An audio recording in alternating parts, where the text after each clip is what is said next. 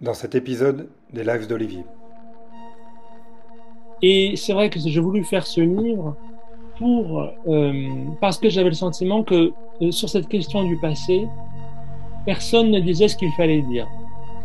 Alors que sur la question des liberté d'expression, j'avais le sentiment que voilà, quand même, euh, le, public avait quand même des, des, des intellectuels qui parlaient, auxquels il pouvait se référer. En revanche, sur la question du passé, j'en ai encore une preuve hier en faisant un entretien avec France Culture, je pourrais y revenir, il y a vraiment un manque, vraiment un vide incroyable. Chaque mois, retrouvez des individus d'exception, athlètes, artistes, gastronomes, professeurs ou chercheurs, entrepreneurs de tout type, qui montrent comment construire son existence de manière philosophique, comment mettre d'accord sa vie avec ses principes. Bon, Pierre, bonjour, merci. Euh, bonjour d'avoir accepté encore euh, mon invitation. Merci. Alors, on devrait faire, on devrait faire un truc toutes les saisons, tu vois, printemps, hiver, printemps, collection, collection d'été. Mais donc là, le, là vraiment l'enjeu. Donc là, ça va, on va, on va un petit peu creuser dans ton, ton dernier livre qui est euh, petit, petit, petit bijou. Euh, que faire du passé Donc bien évidemment, j'invite tous les gens qui nous regardent à l'acheter immédiatement, tout de suite. Euh, en tout cas à le lire, à se le procurer, d'une manière ou d'une autre, parce que c'est vraiment euh, quelque chose de très important. Alors, mon objectif est essayer de démontrer euh, à nos auditeurs pourquoi c'est important de réfléchir à la question du passé. Mais tout d'abord, je voudrais te demander comment vas-tu aujourd'hui? Ben, Je vais très bien. Je suis très content de converser avec toi. Ben, merci beaucoup. Merci de te prêter encore l'exercice, parce que j'ai été très sensible, et j'espère qu'un jour euh, ça m'arrivera. Mais tu sais, au tout début du livre, tu dis, euh, enfin, tu, tu, dédies euh, le livre à Sophie de Closet, qui travaille chez Fayard. Et je voulais savoir, sans rentrer, sans rentrer dans des détails trop, trop personnels, mais est-ce que tu peux nous, nous, parler un petit peu plus de, de Sophie? Est-ce que, voilà, comment c'est quelqu'un qui a compté pour toi?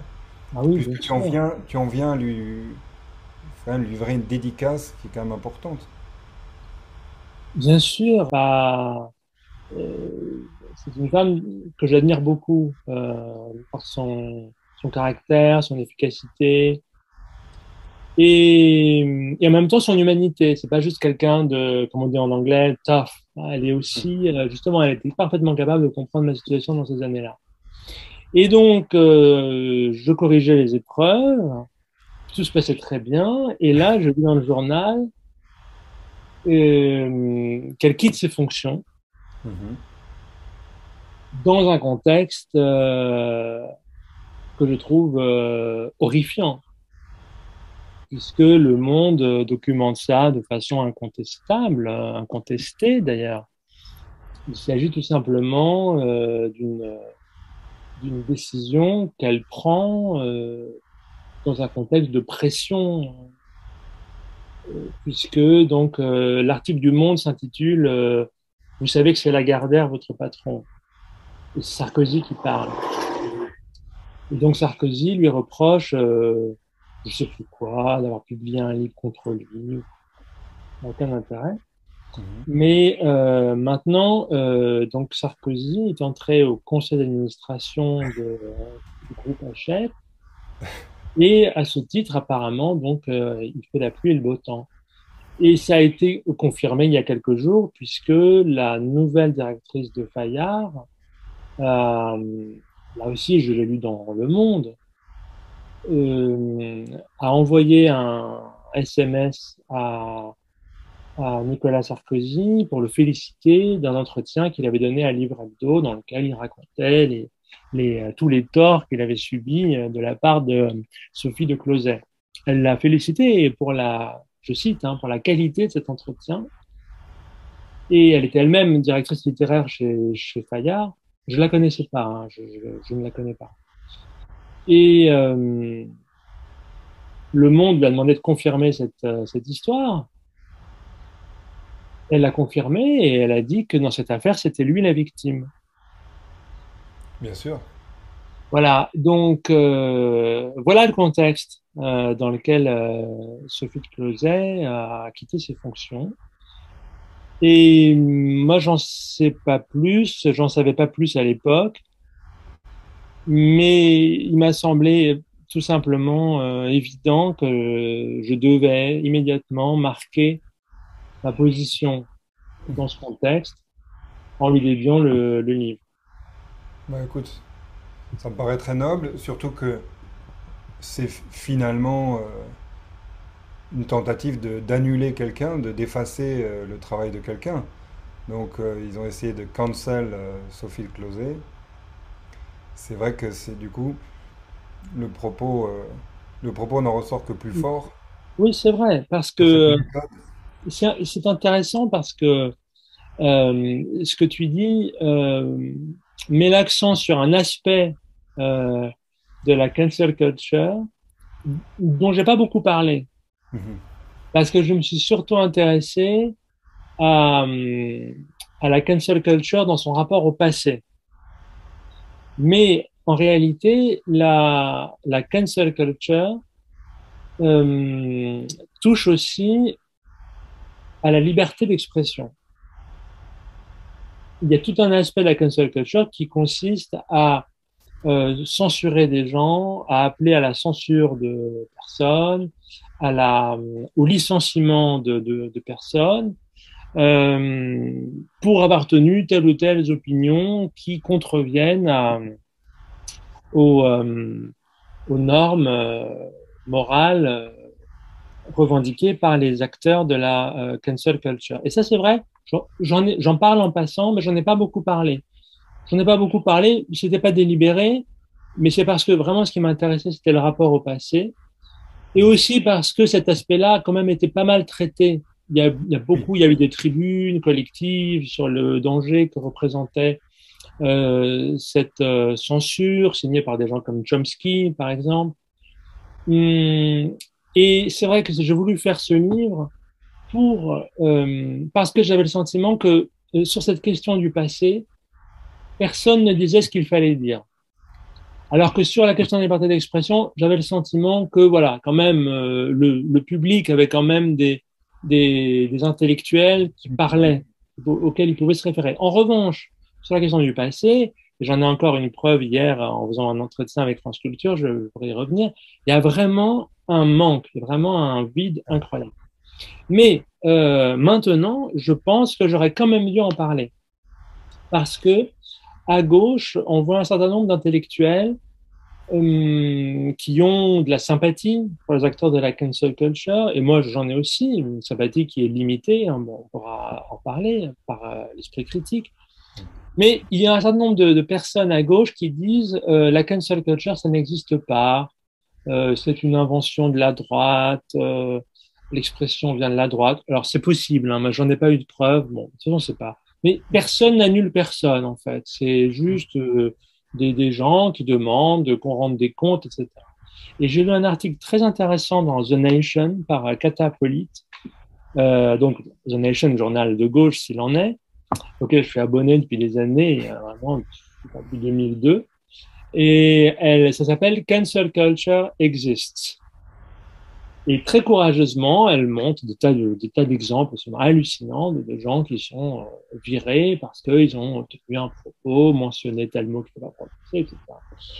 Et, et il y a quelque temps, j'ai, été inter, été interviewé. Donc voilà. Donc premièrement, je pense que euh, il faut quand même insister sur le fait euh, que, en effet, cette cancel culture pose un problème en termes de liberté d'expression. Il faut insister là-dessus. On ne peut pas dire que ça n'existe pas. Mais deuxièmement, je voudrais également dire une autre chose. J'ai été interviewé euh, par un journal italien de droite qui Mhm. s'appelle euh, Il Folio. Et euh, les questions étaient très bien, euh, je veux dire très précises. Parce que tu as des journalistes qui te posent des questions, en fait, ils te demandent de résumer ton bouquin. Bon, euh, ils te demandent, euh, bon, Pas de problème. et, Je te- hein? je te fais- pas de problème, je te fais la synthèse. voilà, bon, alors, euh, bon. Et, et là, non, c'était très bien. C'était des cas, il me demandait mon avis sur des cas. Et là, il s'est mis à me parler de- d'étudiants à Sciences Po, de droite, euh, qui étaient euh, les pauvres petits euh, vilipendés euh, par des méchants activistes euh, d'extrême gauche, euh, cancel culture. Bon, je dis, Évidemment, je, suis évidemment contre tout attentat à la liberté d'expression des étudiants de droite et d'extrême droite, euh, parce qu'aujourd'hui la droite et l'extrême droite en France c'est quasiment pareil, euh, de euh, Sciences Po. Mais simplement, j'ai dit attention. Aujourd'hui, la liberté d'expression en France, en tout cas, elle est beaucoup plus menacée par la concentration des médias et la concentration des maisons d'édition que par la cancel culture.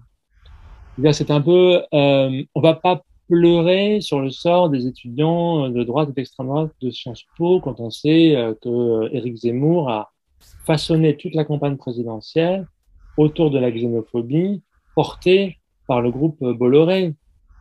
Bon. Euh, et, là, on, et là, on voit encore un exemple avec Sophie de Closet. C'est un fait absolument inédit dans l'histoire de l'édition française. On n'a jamais vu, on n'a jamais vu un ancien président de la République faire pression pour le départ de euh, d'un patron ou d'une patronne d'une maison d'édition. J'ai été voir, même sous le Second Empire, euh, Hetzel, l'éditeur républicain qui avait édité Les Châtiments, a, a pu revenir de son exil volontaire à Bruxelles et euh, Napoléon III a essayé bon, de, de, de, le favoriser. Bon, bien sûr, pour, je veux dire, même sur le Second Empire, il n'y a pas d'exemple euh, de ça. Et là, on n'est pas sous, un, sous, un, sous, une monarchie, mais sous une république. Donc, euh, mais pour revenir, oui, à cette histoire, ce qui m'a frappé, c'est la brutalité du départ, parce que absolument rien dans les échanges que j'avais eus avec Sophie de Closet euh, montrait qu'un départ était imminent. Donc, même si j'ai pas d'autres informations que celles du Monde, je sais bien, étant donné ce qu'elle me disait sur le livre, euh, ce qu'on allait faire avec le livre, etc., je voyais très bien que c'était pas quelqu'un qui était sur le départ du tout. Donc, il s'agit d'un acte d'une incroyable brutalité. Euh, donc voilà, pour revenir à, cette question, donc, euh, il y a bien aujourd'hui un, problème général de liberté d'expression. La cancel culture en fait partie, mais, euh, mais pense pas que ce soit le principal problème. Mais c'est un problème. Et je dirais que la cancel culture pose problème à un niveau individuel, c'est-à-dire qu'il y a des, des, individus qui vont être... Euh, alors que j'ai l'impression que la concentration euh, des, des, médias et des maisons d'édition euh, crée un problème qui est moins individuel que systémique.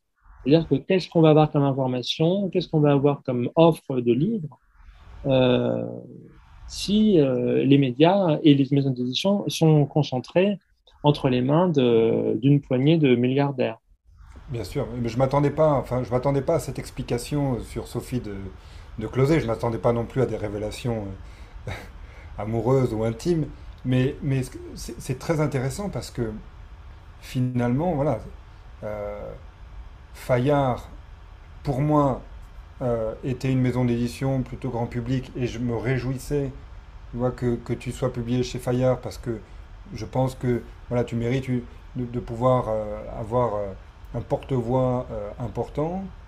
Maintenant, alors sans, sans porter de jugement, parce que je ne connais pas ni la qualité ni la personne qui remplace Sophie Closet, mais on peut se poser la question de si elle a été appointée par par euh, Sarkozy ou euh, en collaboration avec son aide de la majesté, de sa majesté, ça, ça, va certainement poser problème pour la suite par rapport à la liberté d'expression, par rapport à des, à des pensées originales qui, mm. voilà, qui disent des choses qui, qui peuvent déranger. L'article du Monde sur sa nomination euh, cite Nicolas Sarkozy disant euh, voyons si elle peut faire un bon PDG de Fayard. Avec évidemment un sens de bon PDG qui est euh, tout à fait euh, personnel. C'est euh, voilà. Ah, c'est fantastique. Mais je pense à, notre cher Paul Scarron, tu sais, euh, qui, qui quand même, bon, insultait, euh, la, reine dès qu'il avait une petite occasion de libre et qui en même temps était financé par elle. Et par, ses proches, et finalement, on a, même perdu ça. C'est-à-dire que sous, la monarchie, on pouvait avoir un roi qui, finançait des auteurs, qui était le garant de certains auteurs, et qui par ailleurs les autorisait à déblatérer un petit peu à droite et à gauche. aujourd'hui, voilà, la situation est bien pire que sous, sous la, monarchie absolue de Louis XIV. Non, je dirais quand même pas ça. Non, je dirais quand même pas ça. Mais non, je dirais, je dirais pas ça. Mais simplement, les, les libertés sont en danger. C'est évident. et, le on a encore le moyen de le dire, on a encore le moyen de le dire, on a encore le moyen de se défendre, on a encore le moyen d'aller en justice. On ne peut pas faire n'importe quoi. Sous la monarchie absolue, euh, on est euh, soumis à l'arbitraire euh, du roi. C'est vrai. la reine, je connais pas cette anecdote dont tu parles. Donc la reine tolère Scarron, mais elle le tolère, c'est-à-dire c'est mhm. son bon plaisir. Si elle veut maintenant l'envoyer à la Bastille, elle l'envoie à la Bastille, tu vois. Aujourd'hui, non. A priori, euh, on ne peut pas envoyer quelqu'un à la, Bastille. Mais, euh, mais il faut faire attention. On peut, on peut y venir euh, facilement. Mhm. Regarde l'affaire des violences policières. On bien que les libertés sont, sont, sont menacées. Absolument. Bon, mais, donc, merci d'avoir répondu en toute honnêteté à cette, question. Puis on espère que Fayard continuera à publier euh, tous tes livres, et parce que c'est vraiment quelque chose, enfin c'est vraiment quelque chose d'intéressant pour la pensée et pour la suite. Sache que de, mon côté, j'œuvre aux États-Unis pour essayer de, petite échelle, pour essayer de, te faire venir euh, faire un tour, le tour Pierre Vesperini un petit peu partout. je pense que ça serait quelque chose de, de très intéressant parce que, à mon sens, voilà, c'est une sorte de renouveau de ce qu'on ce appelle ici la, French Theory et que, ça ferait beaucoup de bien aux États-Unis et puis bien évidemment bah, à la communauté française aux États-Unis qui, qui, est, euh, qui est énorme avec plus d'un million de personnes. Euh, donc ma, deuxième euh, question c'est sur ta méthode, je dirais presque scientifique. Et, je, entre, pour avoir lu tes, autres livres, et lu attentivement celui-ci, j'ai l'impression, voilà, tu as utilisé la même méthode, ce qui fait que j'ai l'impression que derrière, euh, derrière, bon, ce qu'on a pu t'affubler, philosophe, anthropologue, euh, mais tu, es vraiment un enquêteur. Et je voulais connaître quelle est la partie d'enquête, comment tu t'y prends pour mener à bien tes enquêtes euh, lorsque tu te lances dans un projet, bon, aussi bien sur Lucrèce, Marc Aurel que la cancel culture. Oui. C'est très difficile de répondre à cette question parce que pour ce livre, d'abord ce livre, euh, il faut dire comment, comment il s'est fait, je crois. Je crois que il faut dire que ce livre n'a pas été conçu euh, à l'avance. Euh, de quoi s'agit-il en fait? Je, je vais raconter comment, comment il s'est fait en fait j'ai d'abord écrit, enfin j'ai très vite été très interpellé par la cancel culture. Euh, ces histoires de statues qu'on déboulonne, euh, d'opéra dont on change la fin, euh, de trigger warnings. Euh, ça m'a toujours interpellé, fait réfléchir. Euh, je comprenais les, les, les je comprenais ce qu'il y avait derrière. Je n'étais pas dans un rejet. Je veux rien savoir de tout ça. C'est horrible, tout ça.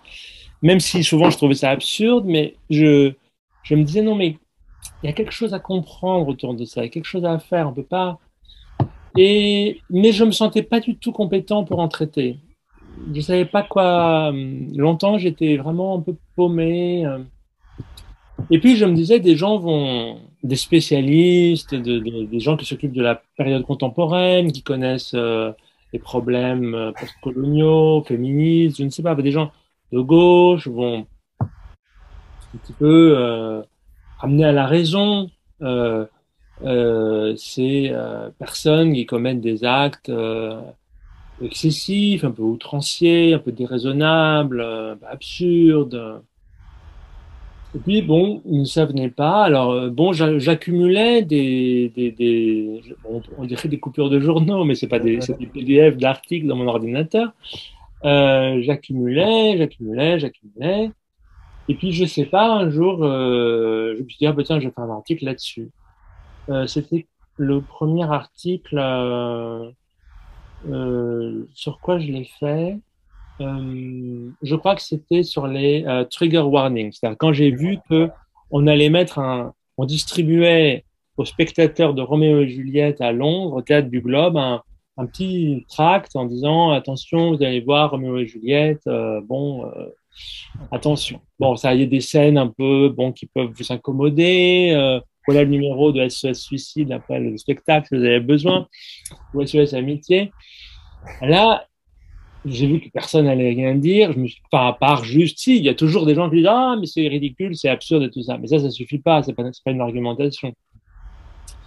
Donc, euh, et c'est vrai que par ailleurs, euh, je, en un sens, euh, j'aime bien qu'il se passe ça. J'aime bien qu'on dise, euh, eh ben oui, Roméo et Juliette, ça peut vous, ça peut vous, vous, ça peut vous, ça peut vous affecter, ça peut vous faire quelque chose. De même, quand on écrit euh, Churchill euh, racist, j'aime bien que tout d'un coup on dise euh, ah ben oui, Churchill après tout c'est quand même c'était quelqu'un avant d'être une statue. Alors réfléchissons un peu. Ça, j'aime bien ce côté euh, qui démonumentalise les choses. Au lieu de dire ah Roméo et Juliette c'est l'œuvre sacrée, euh, faisant tous des génuflexions. Non, on se dit tiens qu'est-ce qu'il y a derrière Pourquoi ça Qu'est-ce qui se passe et pourquoi est-ce que ça peut réveiller des, souvenirs douloureux ou bouleverser, etc. Bon. Alors voilà, j'ai écrit cet article du coup sur euh, cette question-là des, des, des, trigger warnings, euh, qui m'a permis de renouer avec d'autres choses que j'avais déjà notées. Tu vois, les, les, étudiantes qui demandent des trigger warnings avant des cours sur la mythologie grecque, par exemple. Euh, et puis après, euh, il y a eu euh, cette, cette, question aux États-Unis de l'interdiction euh, de l'obligation de l'apprentissage du grec et du latin à Princeton. Et j'avais euh, j'avais déjà lu dans le New York Times un article, une espèce de long long article et un peu un panégyrique en fait d'un professeur de Princeton, Dan L. Padilla Peralta, qui euh, bon fustigeait les, les, classiques comme vraiment fer de lance de la suprématie blanche et euh, disait qu'il fallait dissoudre au fond les, classiques, que peut-être les classiques n'avaient pas le droit à un avenir étant donné leur passé tellement affreux.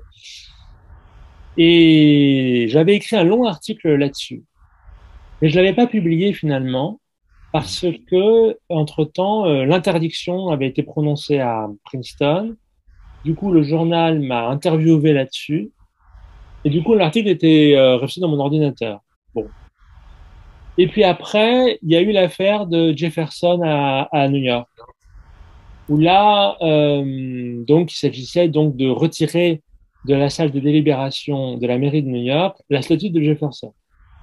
Là aussi, pareil, euh, bon, toujours les arguments des uns et des autres, très faibles, toujours très faibles. Et là, je me suis dit, bon, alors là, je vais faire quelque chose là-dessus. Et ça va me permettre, à partir de là, de réfléchir d'une façon générale à la question du, de, du déboulonnage, je sais pas si ça se dit, enfin bref, du déboulonnage des, euh, des statuts. Et puis c'est vrai aussi que, hum, voilà, c'était des cas empiriques, les trigger warnings, mmh. euh, l'affaire des classics à Princeton, euh, l'affaire des, des statuts. Et pour, euh, pour, euh, du coup, ça me permet de revenir à ta question. Euh, bien sûr que j'aurais pu me dire au début, voilà, je vais faire un livre sur la cancel culture. Qu'est-ce que la cancel culture? Essai de définition de la cancel culture. Bon. Mais ça, j'avais pas envie de faire ça, je m'en sentais pas capable et je pense que c'était pas la bonne méthode de toute façon. Puisque cancel culture est une, euh, une expression du langage courant qui, euh, comme telle, est, euh, peut faire l'objet de définitions assez euh, différentes, euh, pas forcément contradictoires, mais en tout cas différentes, plurielles, et que du coup, je pense qu'elle nous entraînerait vers une espèce de conceptualisation de quelque chose qui n'a pas à être conceptualisé. C'est juste un phénomène qui se passe autour de nous. On peut pas nier qu'il se passe quelque chose. On peut appeler comme ça. Mais si on veut l'appréhender, à mon avis, et c'est ça où j'en viens à la question de la méthode, il faut partir de cas. Voilà. Et là, je sens que je peux travailler. Donc, il y a le cas Roméo et Juliette à Londres qui m'a permis euh, de réfléchir à cette question-là euh, de qu'est-ce qu'on fait par rapport aux œuvres du passé et par rapport au fait qu'elles peuvent euh, créer un, un ce qu'ils appellent un trigger, elles peuvent déclencher un, un état de stress post-traumatique, etc. Qu'est-ce qu'on fait euh, par rapport aux classiques et en fait plus généralement à la question des disciplines scientifiques, puisque toutes les disciplines scientifiques ont participé à, à l'ordre euh, blanc, raciste, euh, misogyne et antisémite. Donc, si on, pourquoi ça, donc ça m'a permis de réfléchir à ça. Et puis la question des statuts, qui m'a permis de réfléchir au-delà des statuts, aussi à la question des noms de rues, des noms de bibliothèques, des noms d'écoles, des noms de tunnels même, euh, c'est-à-dire de, de, de, de, noms de personnages qu'on honore dans l'espace public, qu'on l'objet d'un honneur dans, dans l'espace public. Et puis, euh, quand j'ai proposé à, au rédacteur en chef du journal, donc c'est Philosophie Magazine, tous ces, articles sont parus dans, dans ce journal, quand j'ai proposé le dernier article, il m'a dit euh, Ah ben, vous allez devenir un spécialiste de la cancel culture. Et là, je me suis dit, alors je me suis dit, tiens, c'est marrant, j'y avais pas pensé. Bon, euh, évidemment, c'était un peu une boutade, mais en même temps, je me suis dit, non, c'est vrai quand même que avec ces trois articles, j'ai fait un peu un certain tour de ce phénomène. Et voilà, tu vois, tu me demandes comment j'ai procédé. J'ai procédé euh, par des enquêtes de cas. Et à partir de là, euh, quand j'ai proposé le, le, livre à Sophie de Closet, elle m'a dit bon ben c'est très bien, c'est très bien, mais c'est euh, ce qu'il faudrait c'est une introduction générale. Et évidemment, bien sûr, bon, j'avais pensé, mais euh, en fait l'introduction est devenue un essai à part entière. Euh, l'introduction générale, en fait, c'est forcément j'allais me demander, mais finalement d'où ça vient tout ça? Ce qui fait que le livre et, et, et, fait vraiment de deux parties très différentes l'une de l'autre. La première partie, c'est une espèce de généalogie de la crise actuelle. Pourquoi est-ce qu'on en arrive là?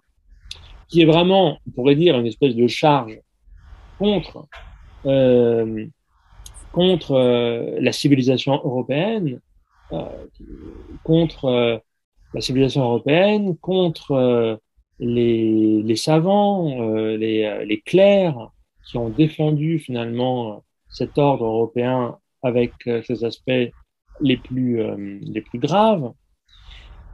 Et puis, une deuxième partie qui, qui, reprend et révise les articles publiés, qui là, au contraire, est beaucoup plus critique à l'égard des acteurs de la cancel culture. Donc, c'est assez... Euh, euh, voilà, voilà comment le livre s'est fait. Ouais. Ce, que je trouve, ce que je trouve extraordinaire, juste pour terminer sur la méthode, c'est que, c'est que voilà, mais pour, pour, pour être, toi, un intellectuel français, un chercheur français, je trouve que tu réussis très bien à te détacher de, de la méthode, en gros, intellectuelle française pour travailler sur un sujet. De la même manière que Marc Aurel, euh, tu étais allé chercher euh, dans la correspondance pour essayer de voir vraiment, véritablement qui il était et ensuite travailler sur le concept de philosophe et, pas voilà, travailler sur des textes, de textes, de textes là, là c'est très, très important. Tu pars du concret, tu pars d'études de cas, et ensuite, tu produis une, une pensée qui est immanente, qui, qui, qui s'éloigne d'un peu l'idéalisme théo, théori, théoricien qu'on peut avoir parfois, euh, penchant qu'on peut avoir un peu en France. Et, et, ça renouvelle, je trouve, vraiment le champ intellectuel. Donc ceux qui nous regardent, ils vont dire, ça y est, Olivier repart dans son truc sur Pierre en disant ouais, c'est un fan. Mais, mais c'est vrai, tu renouvelles vraiment la manière de, de, penser les choses et dans le même temps, ce que tu dis est, est, est un peu révolutionnaire dans la mesure où personne ne l'a dit avant toi. Bon, presque personne ne l'a dit. Avant. Je ne sais pas. Oui, je, je, je ne sais pas. Peut-être. Hein, je ne dis pas que personne ne l'a oui. dit. Mais, euh, mais c'est vrai que je, je, je constate que euh, moi, j'ai pas vu euh, vraiment une, euh, une analyse en profondeur de, de, des origines de la crise. Et, par ailleurs, pour revenir à, la question de la méthode, l'enquête, ce qui est important dans l'enquête, c'est de, et ça fait partie de la méthode, parce que tu parlais de Marc Aurel, euh, c'est vraiment euh, citer de façon exacte les acteurs, essayer de vraiment de ne pas caricaturer les, les, propos, savoir exactement quelle est la logique des, des, acteurs. Donc ça, c'est vrai que c'est un peu la méthode philologique. Voilà, quelle est, mais c'est aussi la méthode de l'enquêteur et du, et du, et du reporter. Vraiment, ne, pas déformer les propos pour ne pas déformer l'événement. Et, ça se lit comme ça se lit aussi facilement qu'un reportage, alors que c'est un essai et que ça c'est censé être plus difficile, euh, plus difficile à lire. Et donc moi, alors maintenant, je voudrais rentrer, je voudrais rentrer dans le vif du sujet, même si on l'a abordé. Donc, si aujourd'hui, tu vois, on faisait une typologie des, des, des réactions que, je dirais, on peut avoir face à la culture, entendons-nous la culture euh, européenne, qu'est-ce qu'on aurait? En sachant qu'on va de l'indifférence la plus totale, Robert qui, qui, travaille, euh, qui a sa vie tranquille et, qui en a absolument rien à faire, euh, à celui qui veut euh, cancel euh, la culture européenne en passant par euh, l'espèce de fou qui la considère comme quelque chose de sacré, d'intouchable, et qui, qui, est en gros qui veut pas que qui veut pas qu'on qu touche à quoi que ce soit, qu'on qu renouvelle quoi que ce soit. Donc quelles sont les différentes en gros typologie qu'on peut avoir face à la culture aujourd'hui. Tu vois ce que je veux dire? Ouais, je vois ce que tu veux dire. Euh, bah, c'est vrai qu'en termes de méthode, j'évite les typologies, moi. J'essaye de ne pas faire de typologie.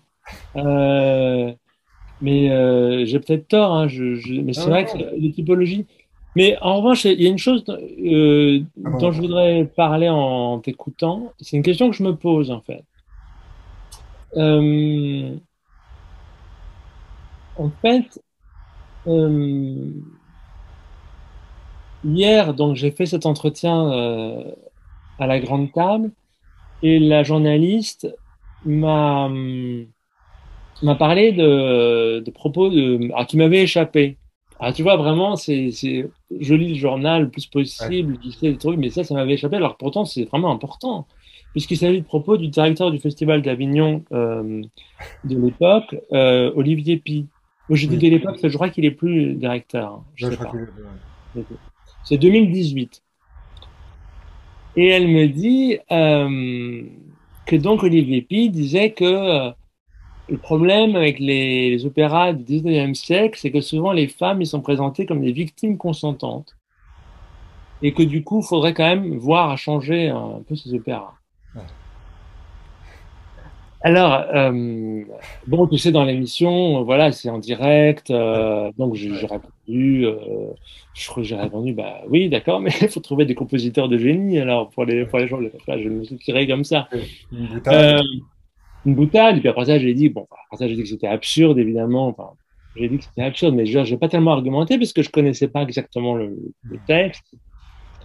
Et puis, encore une fois, pour revenir à ce que je disais, euh, je veux pas euh, discuter un, un acteur dont j'ai pas vraiment les textes sous les yeux. Elle avait pu, il a, il a peut-être qu'il n'avait pas dit exactement ça, tu vois. Donc hier, j'ai après l'émission, j'ai écrit à la collaboratrice de Olivia Gisbert, la journaliste, et j'ai dit euh, oui, ça m'a beaucoup intéressé, j'aimerais bien euh, écouter, euh, mmh. bien écouter, euh, savoir de quoi il s'agit. Quoi. Ouais. Ses propos. Alors elle m'a envoyé très, très gentiment, tout de suite, elle m'a envoyé l'interview. Enfin, non, c'est un extrait sonore, ouais. c'est 57 secondes, mais c'est riche.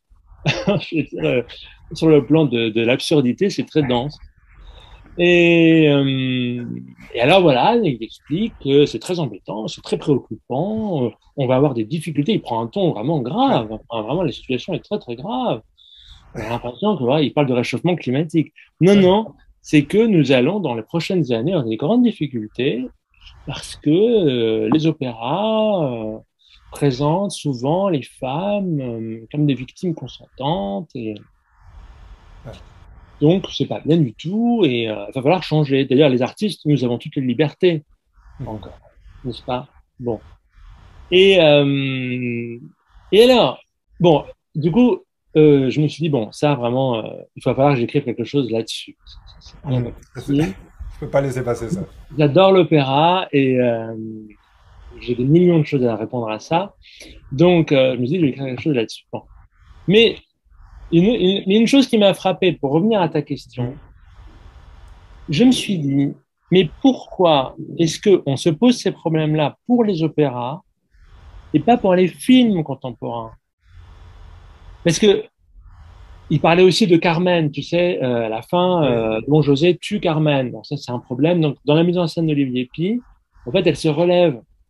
Dans le ah. bouquin, je parle d'un cas, en fait, non, c'est elle qui fait pampan sur euh, Don José, donc c'est Don José qui meurt, même si le texte de l'opéra dit pas je sais pas comment il s'en tire, hein, parce que à la fin, Don José, il dit, vous pouvez m'arrêter, c'est moi qui l'ai tué.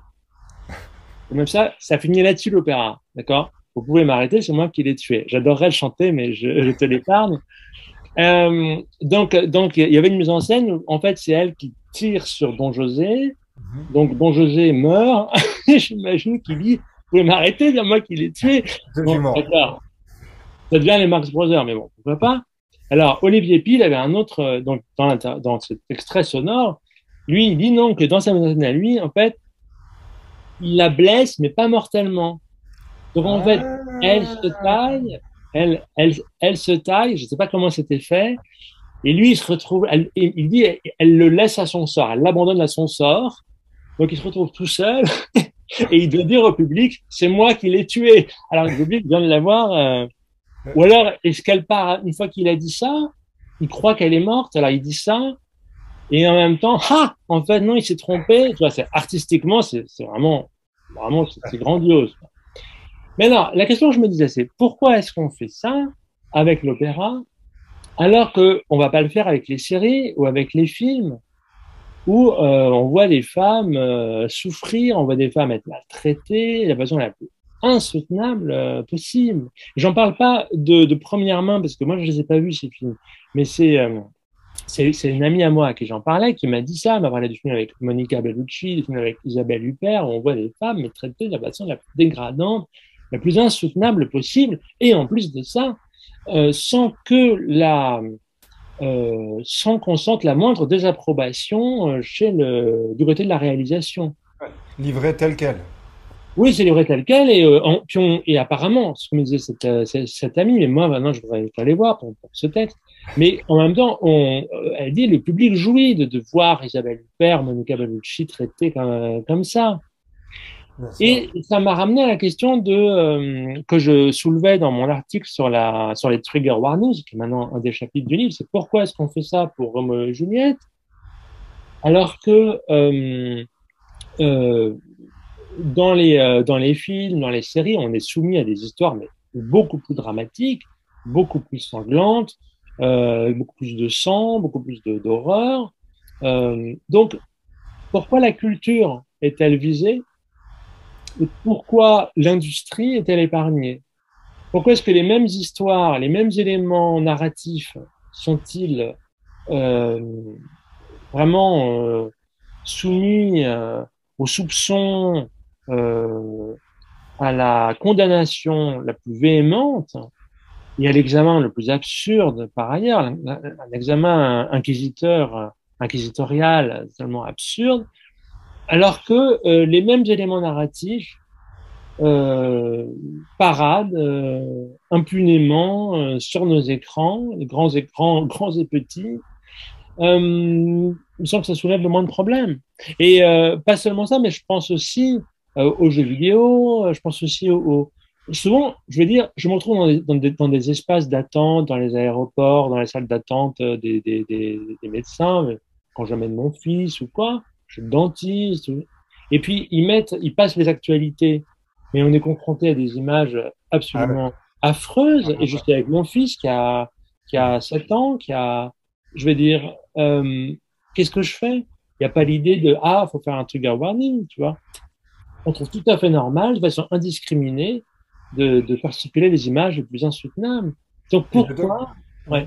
Excuse-moi, et d'autant que dans l'opéra, euh, si, on, fait une étude d'audimétrie, bon, l'impact que ça peut avoir sur une société, euh, c'est aussi la question que je me posais quand, tu fais une très belle étude d'une pièce de théâtre de Shakespeare qui est montée euh, euh, à New York. C'est un passage énorme du livre. Mais quel est l'impact de Bizet sur la vie de quelqu'un par rapport à une série qui, est super, euh, super bien faite, qui te, qui te fait rentrer dans la chair, dans, dans ton cerveau, t'en sors complètement bouleversé à l'envers. Alors que bon, ben, sur Bizet, tu disais, je vais pas te le chanter parce que ben, il y a une sorte de distanciation euh, avec la scène qui nous protège en quelque sorte de, de, de- nous ren- rentrer à l'intérieur. Alors que là, euh, tout est fait, bien évidemment, par l'industrie pour qu'on devienne addict, qu'on regarde la saison suivante, l'épisode, l'épisode d'après. Donc, c'est une très bonne question. C'est inversement proportionnel à l'audimétrie et au nombre de gens qui vont regarder euh, euh, le- enfin, ou écouter de l'opéra. Ouais. Et du coup, tu te demandes pourquoi. Et Pourquoi est-ce que c'est là que euh, et euh, et Qu'est-ce que tu réponds? Alors, enfin, qu'est-ce que tu te réponds à bah, toi-même? dans le livre, je je dis que le mais je sais pas si c'est une bonne réponse hein, maintenant. Je- mais dans le livre, je je pensais qu'au fond, euh, du moment que une œuvre euh, est vraiment liée à l'industrie, donc au profit, donc à l'argent, quelque chose euh, qui n'est pas touchable, quoi, qui est vraiment, euh, ça va, c'est bon. Mhm. Euh, mais euh, quand il s'agit euh, d'une œuvre qui n'est pas directement une marchandise, euh, à ce moment-là, notre euh, euh, notre euh, à ce moment-là, elle va être plus facilement l'objet de d'attaque. Bon, mais je pense qu'il faudrait aller un peu plus loin. Hmm, je pense qu'en effet, une série ou un film euh, industriel sont des produits culturels qui ne revendiquent pas de prestige particulier. C'est vraiment des objets de consommation qui se donnent comme tels et voilà.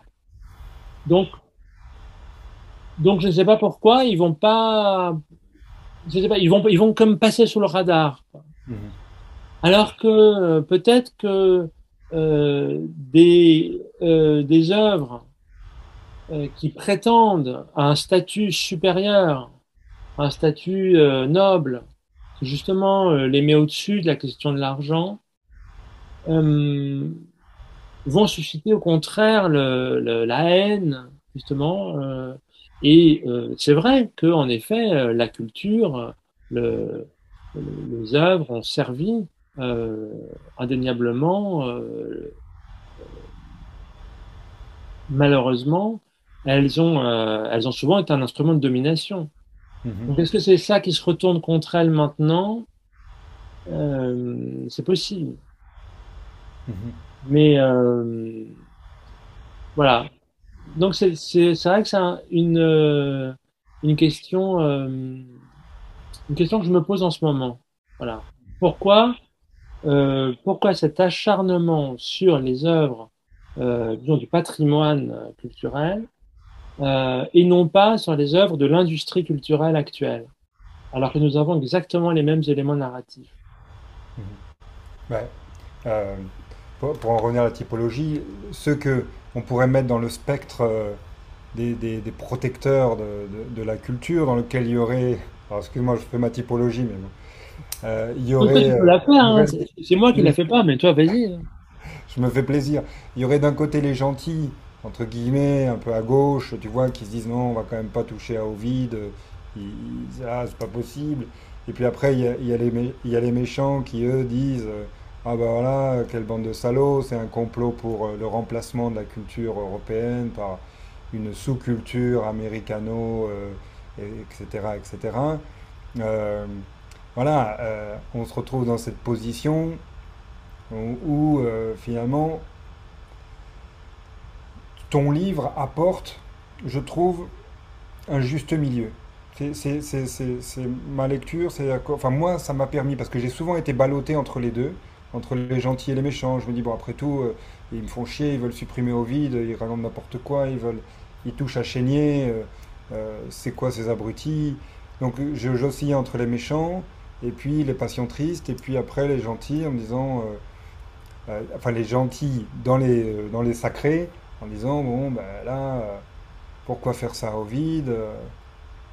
et donc, et donc, je trouve que grâce à ton livre, on tombe sans, relativisme, sans relativisme, on tombe dans, une étude de cas, enfin, du cas par cas, d'une sorte de jurisprudence euh, où on, on va pas faire de loi en disant voilà, Jefferson, on le raye de la carte, euh, Wilson, on l'enlève, on le cancel, mais on est dans une optique euh, beaucoup plus fine, beaucoup plus nuancée, qui moi, en tout cas Olivier, m'a permis d'avoir une position intellectuelle qui est tenable et qui n'est pas dans ce ballottement dont je parlais, ou parfois je me disais même, tu vois, quel pervers ce Baudelaire. Il y a une élève qui m'a dit, euh, mais Olivier, euh, une passante de Baudelaire, c'est quoi ce gros, euh, c'est quoi ce gros voyeur qui, qui, qui mate, qui mate la meuf comme ça, il a des habits du regard? Et je, je me suis dit, mais qu'est-ce que je peux répondre à ça? Je, je, je sais pas, je suis désolé, je, tu Très vois? Mais moi, tu vois, ce que j'aime dans, encore une fois, je- comme ce que je disais tout à l'heure, ce que j'aime dans, dans ces histoires-là, c'est que je préfère ça à, euh, ou bien à l'indifférence, ou bien à une espèce de respect euh, préconstruit. Ah, c'est Baudelaire, pas touche. Ouais. Donc, euh, pour l'histoire d'Ovide, euh, ou pour l'histoire de Chénier, je pense que les, euh, c'est important d'affronter cette question euh, soumise par des étudiants, euh, des étudiantes le, le plus souvent. est-ce que tu peux rappeler, excuse-moi, en quelques mots, Oui, euh, bien sûr, bien sûr. ce qui s'est passé Euh, bien sûr. euh, aux États-Unis? Alors, aux États-Unis, euh, il s'est passé, c'était à Columbia, Mhm. il y a eu une tribune dans le journal de Columbia par trois étudiantes, je crois, de couleur, qui euh, témoignaient du fait qu'elles avaient été euh, perturbées par le contenu de certains extraits des métamorphoses d'Ovide, ou par la lecture des métamorphoses d'Ovide, peut-être tout simplement, Ouais. en disant qu'il y avait beaucoup d'histoires de, viol dans, euh, dans Ovide et que euh, des histoires de viol, des histoires d'oppression, de violence dans, dans, dans Ovide. Et euh, alors évidemment, elles ont suscité une polémique pas possible, etc. Euh, L'extrême droite en a donné à cœur joie. Et euh, mais ce qui est intéressant, euh, c'est qu'elle disait que la professeure euh, les avait renvoyés dans les cordes en disant euh, mais non, mais c'est très beau. Voilà. Vous voyez, là, tu vois, ça c'est ça, c'est vraiment l'attitude euh, que j'appelle sacerdotale. Voilà. C'est sacré, c'est beau, c'est sacré, voilà. Moi, ce qui m'intéresse là-dedans, euh, c'est que je pense, si j'étais enseignant, je, d'abord, je dois dire qu'en tant qu'enseignant, enfin, là, je suis pas enseignant, mais, mais j'ai enseigné à plusieurs reprises, avant même cette histoire de cancel culture, j'ai toujours fait très attention dans ces passages-là. J'ai toujours considéré que je pouvais avoir dans mon auditoire, dans le public, des étudiantes qui avaient été victimes de viol. Je me rappelle parfaitement, au moment où je parlais du viol de Lucrèce dans euh, Tite-Live, un, un éve- un Ouais. événement euh, crucial dans l'histoire de Rome, puisque c'est ça qui va donner naissance à la République, Avec Tarquin.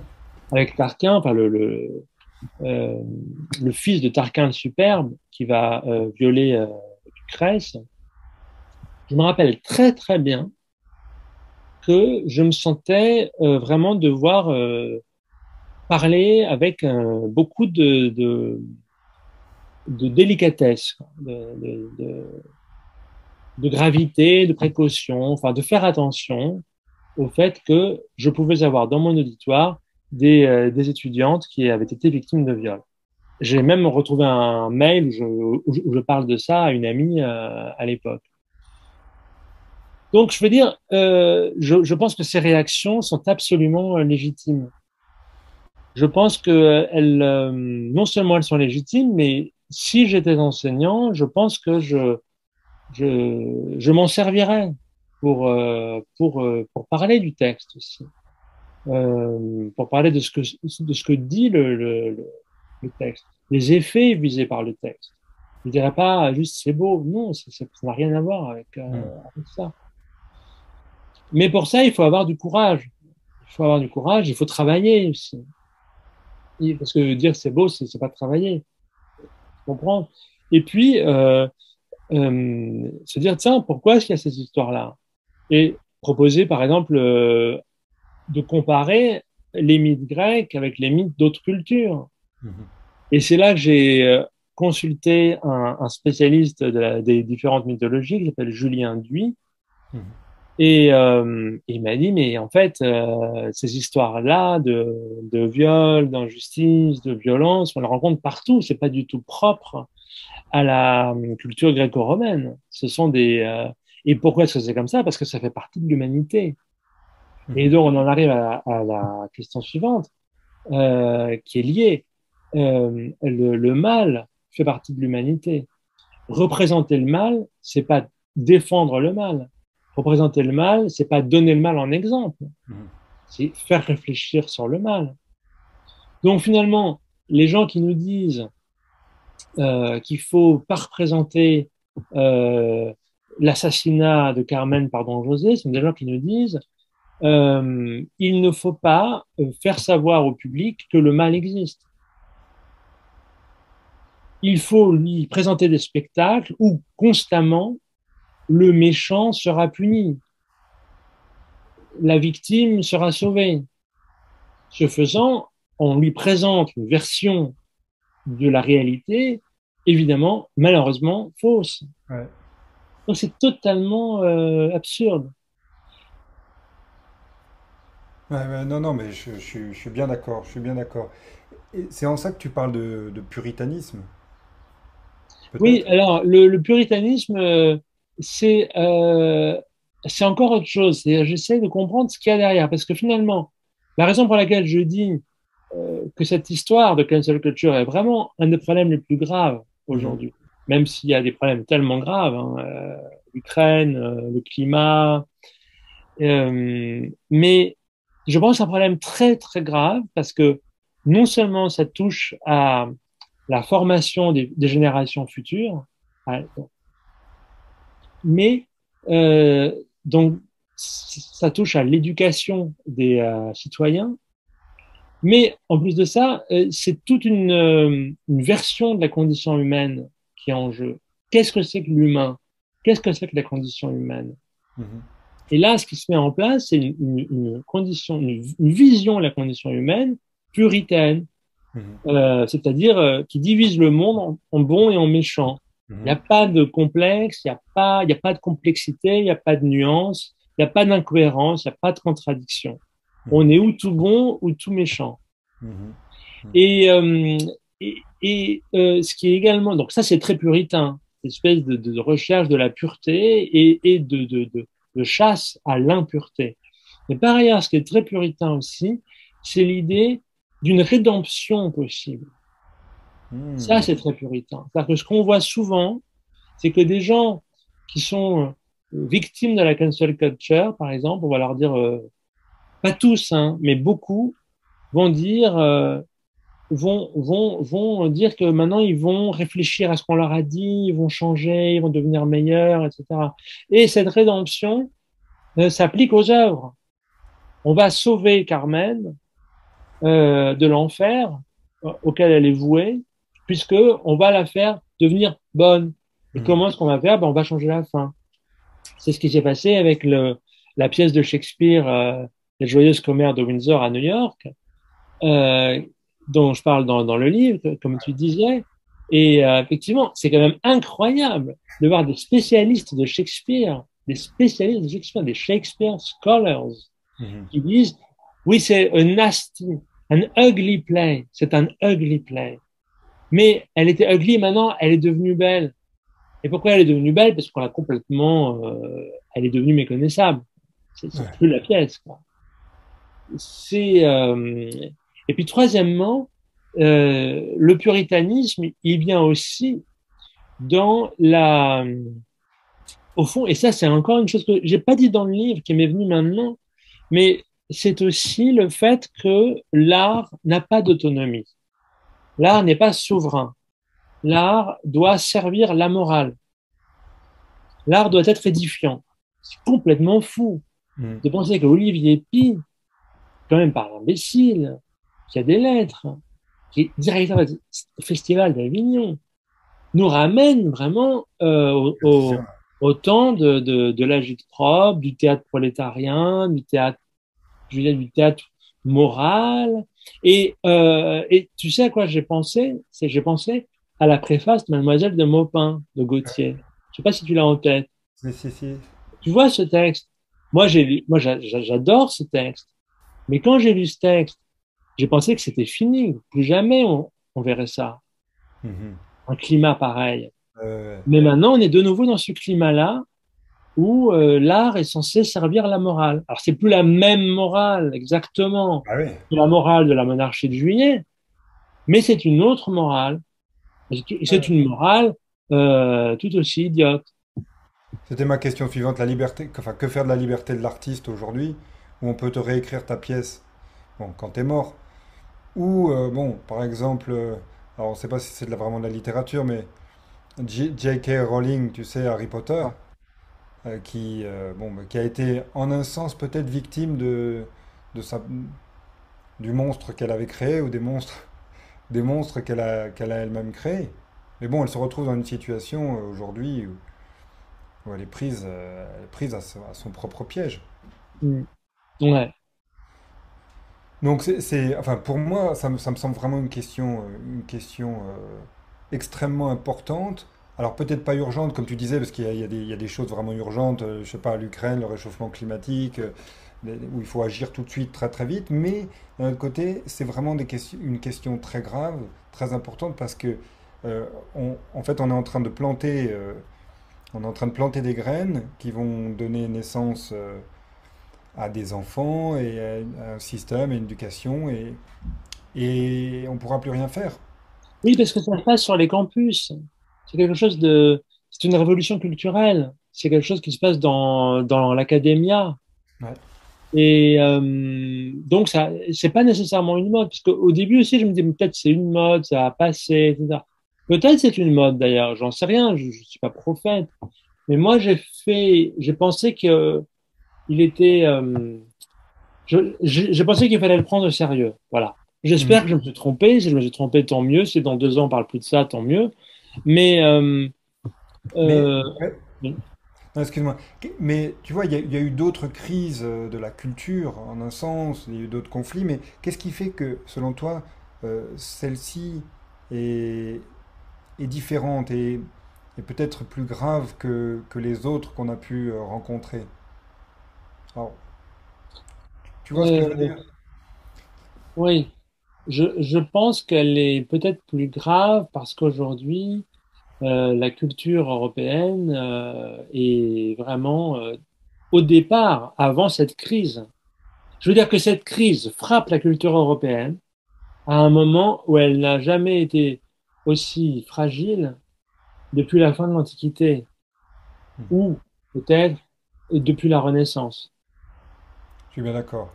Et que la Euh, technologie, la technologie euh, est un, est un élément déterminant là-dedans, au sens où, euh, alors, on n'a pas, enfin, la culture telle qu'on on en parle et on l'entend est difficilement euh, marketable, commercialisable sur des écrans, à travers des applications, à travers des softwares, et, et ça, co- ça constitue pour sa transmission un véritable défi. Alors je dis pas qu'on peut pas s'en servir de cette technologie, mais, mais ça constitue un défi euh, et aussi pour les tenants, enfin pour, je dirais pour les enseignants, les chercheurs, les intellectuels qui, qui avaient l'habitude de passer par, euh, par le livre ou par l'étude ou par la bibliothèque.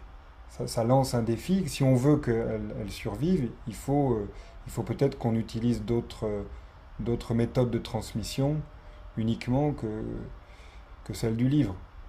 non, moi, pour moi, c'est pas le problème, la technologie. Je pense que le problème, c'est simplement l'éducation. Le problème, c'est simplement euh, le fait que on ne transmet plus cette culture dans l'éducation. Et on ne forme plus les gens à avoir accès à cette culture parce que moi, je me sers tout le temps de la technologie euh, dont tu parles. Euh, je trouve qu'elle est formidable. Oui. Regarde euh, le fait qu'on a maintenant euh, tant de textes numérisés, euh, des, des livres euh, numérisés. sur- moi, je, je trouve ça extraordinaire, mais en même temps, je me dis, qui peut lire ces livres maintenant? Mhm. Ces livres en latin, ces livres qui sont incroyables, qui, qui, recèlent des tas de trésors auxquels on ne pouvait pas avoir accès avant, très difficilement. Il fallait aller dans ta bibliothèque, toute une histoire. Aujourd'hui, c'est extraordinaire ce qu'on peut faire. Non, pour moi, la, technologie ne me pose aucun problème. Euh, ce qui m'inquiète, c'est simplement que les gens ne savent plus écrire, ne savent, ne savent plus s'exprimer. Mais même les, les, euh, je veux dire, même les hommes politiques. Mais tu vois, par exemple, je prends l'exemple du, tu sais, speech to text, le, je sais pas comment on dit en français, cette, cette possibilité de dicter. Ah oui. Ce, ce, ce, qui est, ce qui est génial. Peut-être que Montaigne et d'autres auraient, grave kiffé, comme diraient nos élèves, mais, euh, mais finalement, si, aujourd'hui je peux, en ayant un, contrôle du français oral, mais pas écrit, si je peux dicter que l'ordinateur corrige mes fautes, à quoi bon, à quoi bon se taper des cours d'orthographe euh, avec le bled? À quoi bon souffrir euh, finalement si c'est aussi facile et même beaucoup plus efficace de dicter à ton traitement de texte ou à ton Google Doc ce que tu ce que as à lui dire. C'est. Euh, Mais là, je, je pense qu'il faut quand même contrôler ce que, ce que fait l'ordinateur. Tu peux pas. L'ordinateur pas du tout infaillible. Mais dès, dès, dès qu'il sera en dehors de la salle de classe, on sait, enfin, tu vois, tu sais que euh, il s'échappera et que, et après tout, si on lui dit, bon, bah, tu sais, quand tu seras grand, tu pourras pas, voilà, mais quand il sera grand, il, il fera comme tout le monde, il dictera son email ou il dictera ses messages. Euh, moi, je, je, je, reconnais maintenant, tu vois, dans les messages que je reçois, les choses qui ont été dictées, parce qu'il y a des fautes qui sont plus des fautes d'orthographe, mais qui sont des fautes du, du correcteur ou de l'intelligence artificielle qui, qui, prend, qui prend les notes. Donc, si tu, donc, donc, donc il faudra connaître l'orthographe pour pouvoir corriger le message. Exactement.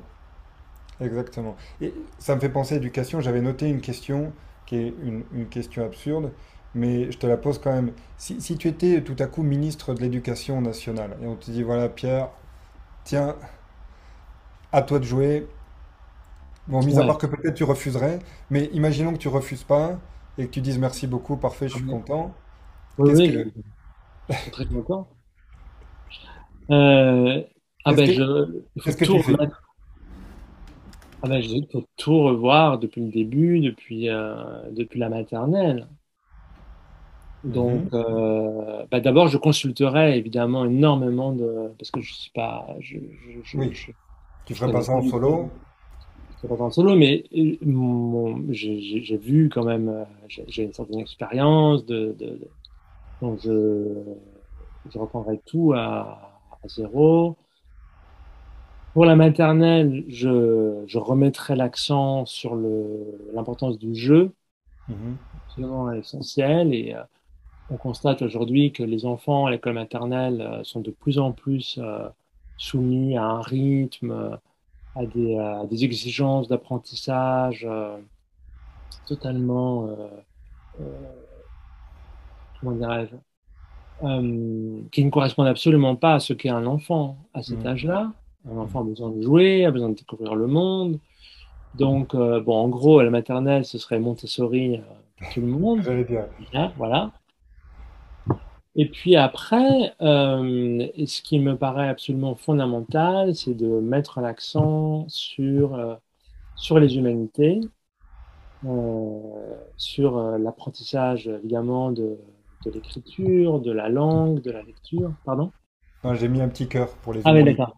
Euh, de... Mais les humanités qui, comprennent aussi euh, les, euh, les, sciences, c'est-à-dire comme ce qu'on appelait à, à, Rome les studia mm. humanitatis, ça comprend la biologie, la, la chimie, la, que du la, latin et du grec, la biologie, et et, et avec aussi une grande importance donnée aux disciplines artistiques, à la musique, euh, au dessin. Bon, chez nous, euh, quand j'étais élève, c'était vraiment des matières mineures. mal enseigné, euh, les professeurs étaient mal vus ah ouais. eux-mêmes. Bon. Je pense que c'est des matières qui doivent être extrêmement valorisées, extrêmement formatrices. de même pour la gymnastique d'ailleurs. On peut imaginer des cours de gymnastique et c'est aussi en même temps des cours de danse, par exemple. La danse est très importante. ça, bon, je, dis ça parce que je le vois dans l'Antiquité, mais c'est vrai, je, je pense que la, la, la danse apprend à, à, se tenir, par exemple. Il me semble que la notion de tenue est mhm. très importante. Je suis frappé souvent quand je vois maintenant euh, dans l'espace public, hein, je me mhm. promène et je vois des corps que je ne voyais pas avant. Je vois des corps euh, déformés par, euh, par la malbouffe. On voit bien qu'on on voit, on voit, on voit des, des gens dont les corps sont vraiment déformés par, euh, par, la, par la malnutrition, mais par la malbouffe. Euh, et puis on voit aussi des, des, des, gens qui se tiennent, qui marchent d'une façon euh, plus que négligée. Enfin, vraiment, euh, je, je, je, pense qu'il est important euh, que euh, que, l'école ait aussi une dimension euh, d'éducation physique, mais que ce soit pas simplement du sport, ce soit aussi de danse, de, diététique aussi, quoi manger, etc. Et, puis enfin, ce qui est essentiel et qui manque, c'est d'introduire dans toutes les matières la dimension historique, montrer que nous avons une histoire, euh, que la littérature a une histoire, que euh, la musique a une histoire, et euh, que du coup, les normes ont une histoire, les conventions ont une histoire. Et en même temps, cette histoire n'est pas, n'est pas juste une, juxtaposition des normes, cette histoire a un sens aussi. On voit bien que l'humanité a évolué, qu'elle a évolué petit à petit vers un monde où euh, on en arrive à un moment où une élève te dit mais Baudelaire c'est un voyeur. Mais oui, je pense que c'est très important. En effet, oui, euh, on peut, on peut, euh, on peut contextualiser ce, ce poème et euh, parler du regard de la, du regard porté sur la femme. Mais on peut aussi le comparer avec la collectionneuse de, de Romer, où les, les, premiers plans sont sur le corps de l'héroïne qui est en bikini à à la, à la plage. Et euh, on peut dire, voilà, c'est un regard de, de, voyeur. On peut, on peut, on peut, on peut dire ça. Et euh, voilà, que l'histoire a un sens. Je veux dire, je me rappelle que euh, euh c'est la question autour de, de Carmen qui m'a fait penser à ça. Euh, quand il y a eu l'assassinat de Marie Trintignant par euh, Bertrand Cantat, ouais. il y a eu un article dans Le Monde signé par, entre autres, Armand Gatti, qui était un, grand auteur dramatique. Et cet article disait Nous sommes avec Bertrand Cantat. Mais quelques jours après, hein, après le, meurtre. Et, euh, et puis l'article, en gros, c'était euh, Bon, euh, c'est une histoire, une grande histoire d'amour. Euh, comme on sait, euh, bah, les histoires d'amour passionnelles, et d'ailleurs la littérature nous l'a montré combien de fois, n'est-ce pas? Ben, il y a de la passion, ça peut mal finir, mais on va pas les juger, on, va pas les juger. Enfin, c'est c'est comme ça, c'est ni elle ni lui, c'est c'est comme ça. Quoi. Donc on est évidemment, on va pas le condamner, on est avec lui. Et en fait, je j'étais à l'époque l'assistant du directeur de l'Arche, maison d'édition de théâtre. Et j'étais totalement inconnu, j'étais étudiant. Et c'était l'été. Et j'étais tellement révolté que j'ai écrit un article pour Le Monde pour répondre à ça, en même temps, en même temps que j'étais assistant du directeur de l'Arche. J'ai profité du fait que le directeur était en vacances euh, il, prenait très rarement des vacances, c'était l'été. Et je me suis dit, c'est pas possible. Euh, et figure-toi que le, donc l'article démontait, en fait, mon article démontait, ça, alors c'est pas moi qui ai trouvé le titre, mais ça s'appelle Vilain syllogisme. Vilain syllogisme. ça, je vais le noter. Parce que le, mon, en fait, c'est mon premier texte public. Je pas lu celui-là, je vais le noter. Et, et c'était tout un truc, euh, pour te dire l'ambiance que c'était. Hein. C'est en 2003.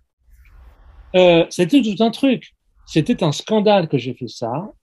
Euh, il y a eu plein de lettres de protestation à l'Arche parce que c'était Armand Gatti euh, et qu'en fait j'étais un horrible réactionnaire de d'oser porter un jugement moral sur ce que c'était. Tu commençais mal alors? Oui, je commençais très mal. et j'ai été interviewé à la radio et en même temps l'émission interviewait également Armand Gatti.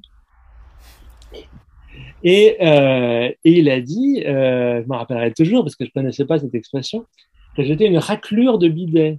un truc comme ça, je crois. Une raclure de je sais pas quoi, enfin un truc de dingue. Mais tu vois, c'était euh, là, c'est passé quoi. Ils, ils ont pas dit, euh, ben non, on va pas, on va pas. On va pas. Ouais. Ouais, non, non c'était Armand Gatti, il avait le droit de dire ça, et moi j'étais un, un freluquet. Ouais, euh, qui permis de, tu vois. Mais voilà, et je me dis, pour revenir sur cette question de l'histoire, l'importance de la dimension historique des choses, voilà, c'était il n'y a pas très longtemps. Aujourd'hui, ce serait impossible. Aujourd'hui, si Armand Gatti avait voulu faire ça, on aurait dit, il est gaga. Ouais. On va pas, il est gentil, mais bon. Et euh, mais justement, c'est intéressant parce que ils utilisaient le, le, le mythe de l'amour-passion qu'on voit dans, dans les opéras, c'est vrai, c'est pour ça que c'est intéressant. Je ne vais pas dire, mais non, les opéras, c'est bien, c'est gentil. Non, c'est ni gentil ni méchant. C'est euh, la réalité. Simplement, c'est parce que c'est la réalité que ça nous permet d'absoudre euh, et de dire qu'un meurtre n'a pas eu lieu et qu'un assassin n'est pas un assassin. C'est ce que j'avais expliqué à la radio.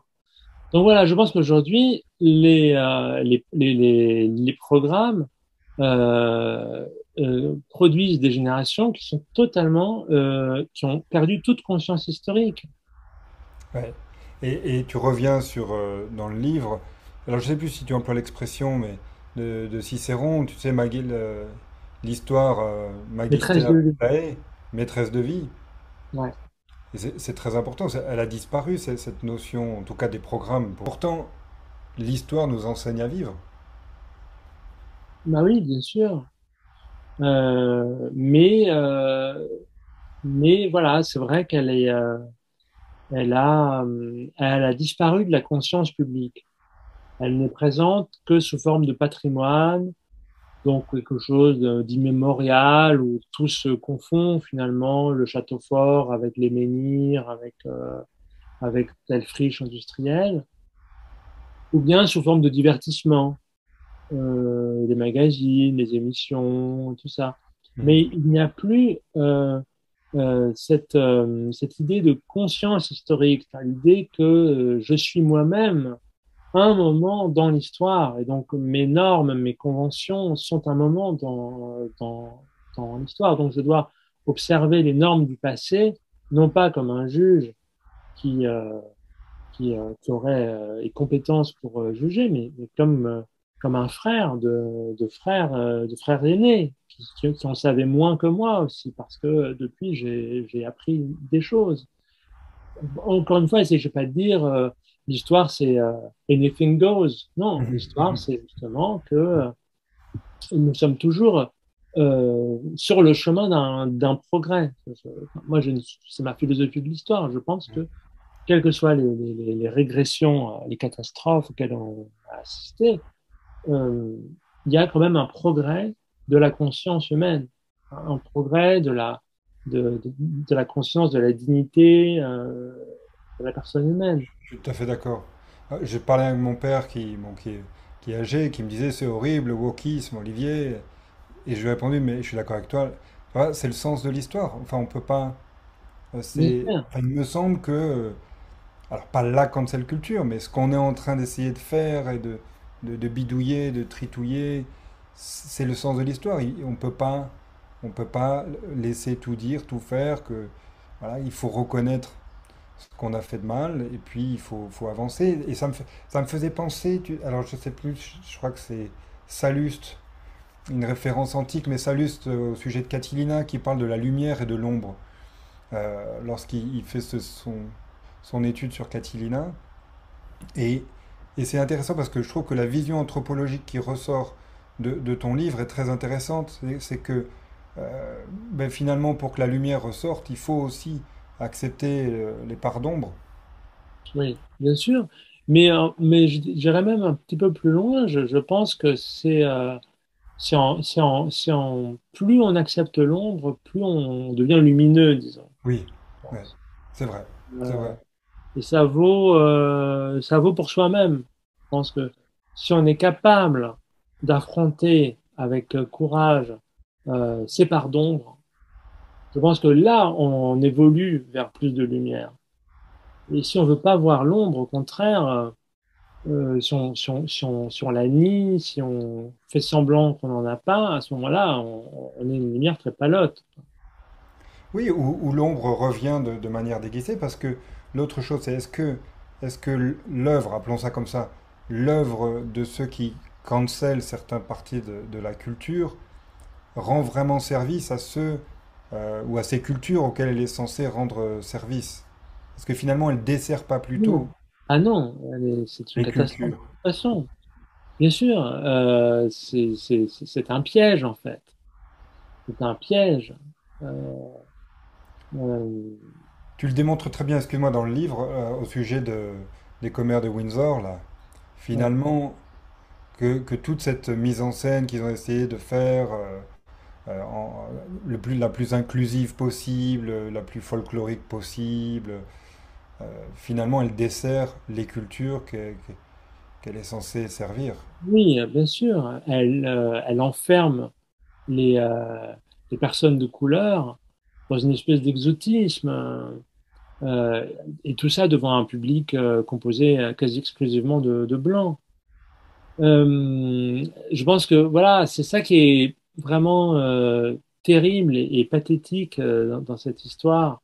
C'est vraiment le fait que ça ne porte que sur euh, des, choses qui, relèvent vraiment de la, du décor, de, la, de la, de la décoration. Est-ce qu'on va enlever ou pas la statue? Alors que ce, ce sont des réformes de structure qui devraient être mises en place. Ce qu'il faudrait, c'est pas interdire l'obligation d'apprendre le grec et le latin à Princeton quand on veut faire des classiques. Ce qu'il faudrait, c'est que euh, tout le monde euh, puisse faire du latin et du grec euh, à l'école. Ce qu'il faudrait, c'est que les étudiants n'aient pas à être surendettés. Ce qu'il faudrait, c'est que l'é- l'éducation publique soit digne de ce nom. C'est ça qu'il faudrait. Mhm. C'est ça les réformes de structure qu'il qu'il faudrait. Mais quand je serai ministre de l'Éducation, je, je m'en occuperai. Mais, mais c'est ça, c'est-à-dire que non seulement ça, au fond, ça, c'est juste euh, des espèces de d'actions. Euh, alors pas toujours, pas toujours du tout. Hein, dans, dans le cadre de, dans le cas, par exemple, des généraux sudistes. C'est absolument essentiel. C'est comme si pour moi en France on avait des statues de Pétain. C'est évident qu'il faut l'enlever. Dire, Ça Ouais. c'est pas, ça c'est pas du, euh, du, du, du décor. Mais quand je vois qu'en France la statue de Voltaire maintenant doit être cachée, de Churchill doit être dire, c'est vraiment grave. Et euh, voilà. Donc et puis c'est contre-productif parce que euh, ça ne fait que favoriser euh, l'extrême droite par ailleurs. Donc, Voltaire, Voltaire, on lui reproche son essai sur les mœurs et les nations, ou, tu sais, son Alors, j'ai, pas, alors, j'ai, vu le titre passer, j'ai, pas encore lu la- l'article, mais c'est peut-être cette vieille histoire selon laquelle il aurait été euh, marchand, euh, euh, qu'il aurait été actionnaire de, de, euh, de la compagnie des, des Indes. Donc, ce qui, ce qui apparemment est une calomnie. Apparemment, Voltaire n'a pas, ne s'est pas enrichi dans le commerce des esclaves. Voltaire s'est enrichi dans le dans le financement des armées. C'est quelqu'un qui, qui finançait les les les, euh, les guerres en fait. Donc c'est pas beaucoup plus. euh, Mais c'est ça qui est marrant, c'est pourquoi est-ce que ça ça passerait finalement? Pourquoi est-ce qu'on pourrait pas dire mais Voltaire a fondé toute sa fortune sur les fournitures militaires, qui était en plus une, une, une, une activité totalement corrompue, euh, vraiment. C'est-à-dire qu'on disait, voilà, je vous ai, euh, je vous ai livré euh, tant de paires de souliers, euh, ça fait tant, et en fait, euh, t'en avais beaucoup moins, etc. Donc, euh, euh, pourquoi est-ce que ça, ça passerait finalement? Un autre truc qui me, je me dis, c'est euh, le travail des enfants au 19e siècle.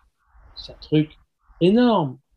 Bon, Mais pourquoi est-ce qu'on dirait pas, ben voilà, euh, tous ceux qui, parce que par définition, ces enfants euh, n'ont pas eu de descendants, euh, sont morts.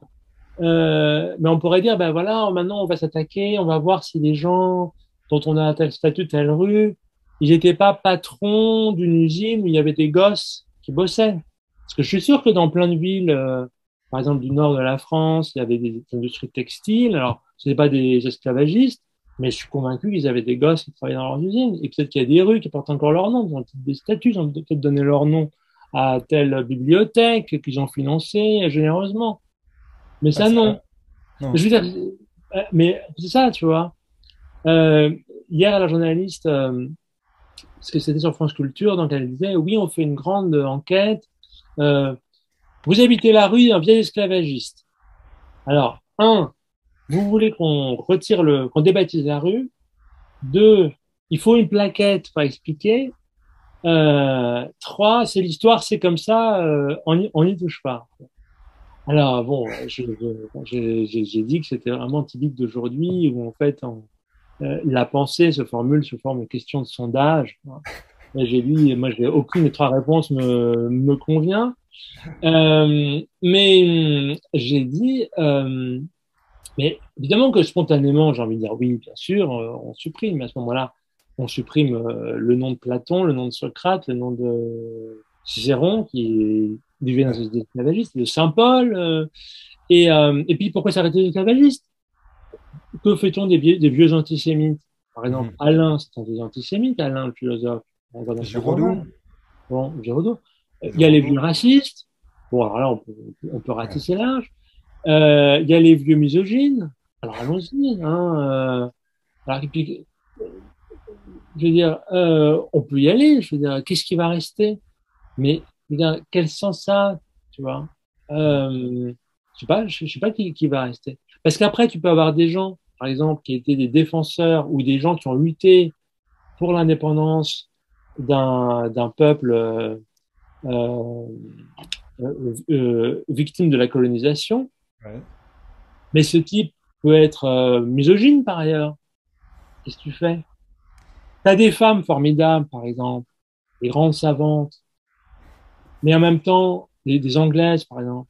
Euh, mais en même temps, Marguerite Murray, par exemple, qui, a, qui, est très à la mode parce qu'elle a travaillé sur les sorcières, alors les féministes aiment beaucoup ça. Mais Marguerite Murray, elle était aussi égyptologue. Ce faisant, elle participait à l'ordre colonial pillage. Tu vois? C'est très. Euh, et voilà, on revient au puritanisme. Ils veulent faire de l'humanité une chose simple. Alors que l'humanité n'est pas simple. Et il n'y a rien qui le montre mieux que l'histoire. Sans ça, que l'histoire est maîtresse de vie. Mm-hmm. Moi, quand j'étais enfant, justement, je, je, je, je voulais que l'histoire soit simple. Je voulais que les gens que j'admirais soient gentils. Mais en fait, euh, je me suis rendu compte que non, il fallait, il fallait accepter que c'était pas comme ça. Par exemple, j'adore le général de Gaulle. Mais je, je, je, me suis toujours demandé, mais de Gaulle, euh, qu'est-ce qui s'est passé le 17 octobre 61 Il a quand même su que. Et là, récemment, on, on a la preuve qu'il le savait. On a la preuve que qu'il a demandé d'ailleurs que les coupables soient punis. C'est écrit de sa main. Mais il n'a pas donné suite. Mmh. Ah ben, c'est pas facile. C'est pas facile. C'est pas facile à accepter. C'est comme ça. Finalement, pour, pour, nos, pour nos auditeurs, on, on, veut avoir une position euh, intelligente face à ce, phénomène de cancel culture, pouvoir promouvoir la culture. Qu'est-ce qu'on fait concrètement? Sans, donner de, morale provisoire euh, prescriptive, mais quelle est la meilleure attitude lorsqu'on se retrouve euh, confronté à un cas de cancel culture?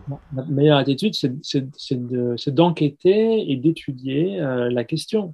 Ce que j'ai fait pour Jefferson, quand j'ai vu qu'on déboulonnait, euh, enfin, qu'on retirait la statue de Jefferson, ma première réaction était mais c'est pas possible, mais comment est-ce possible, ils sont fous, etc. Parce que j'avais une image de Jefferson c'était celle euh, d'un blanc euh, bourgeois euh, formé dans une éducation. Donc pour moi, Jefferson, c'était euh, très bien, la Révolution américaine, Ouais, la démocratie. euh, un ami de la France, euh, mes encyclopédistes, euh, très bien. Bon. Oui, il était propriétaire d'esclaves, mais bon, euh, à l'époque, tout le monde l'était. Bon, tu vois le genre. Et puis, je me suis dit, bon, bah, écoute, euh, je vais quand même regarder cette affaire. Là, c'est vrai que j'ai été horrifié parce que je me suis rendu compte c'est pour ça, encore une fois, que c'est très bien cette affaire de cancel culture, parce que du coup, ça nous oblige à reprendre les choses et à sortir de nos certitudes, de nos préjugés, euh, de nos stupidités, de nos réflexes stupides. Je me suis dit, bon, voyons cette affaire.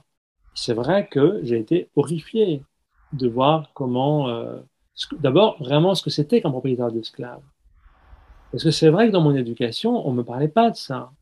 Tu dis, qu'est-ce qu'il faut faire? C'est sûr qu'il faut changer le contenu du programme. Il faut vraiment enseigner ce qu'a été la colonisation. Il faut vraiment enseigner ce qu'a été l'esclavage. C'est évident.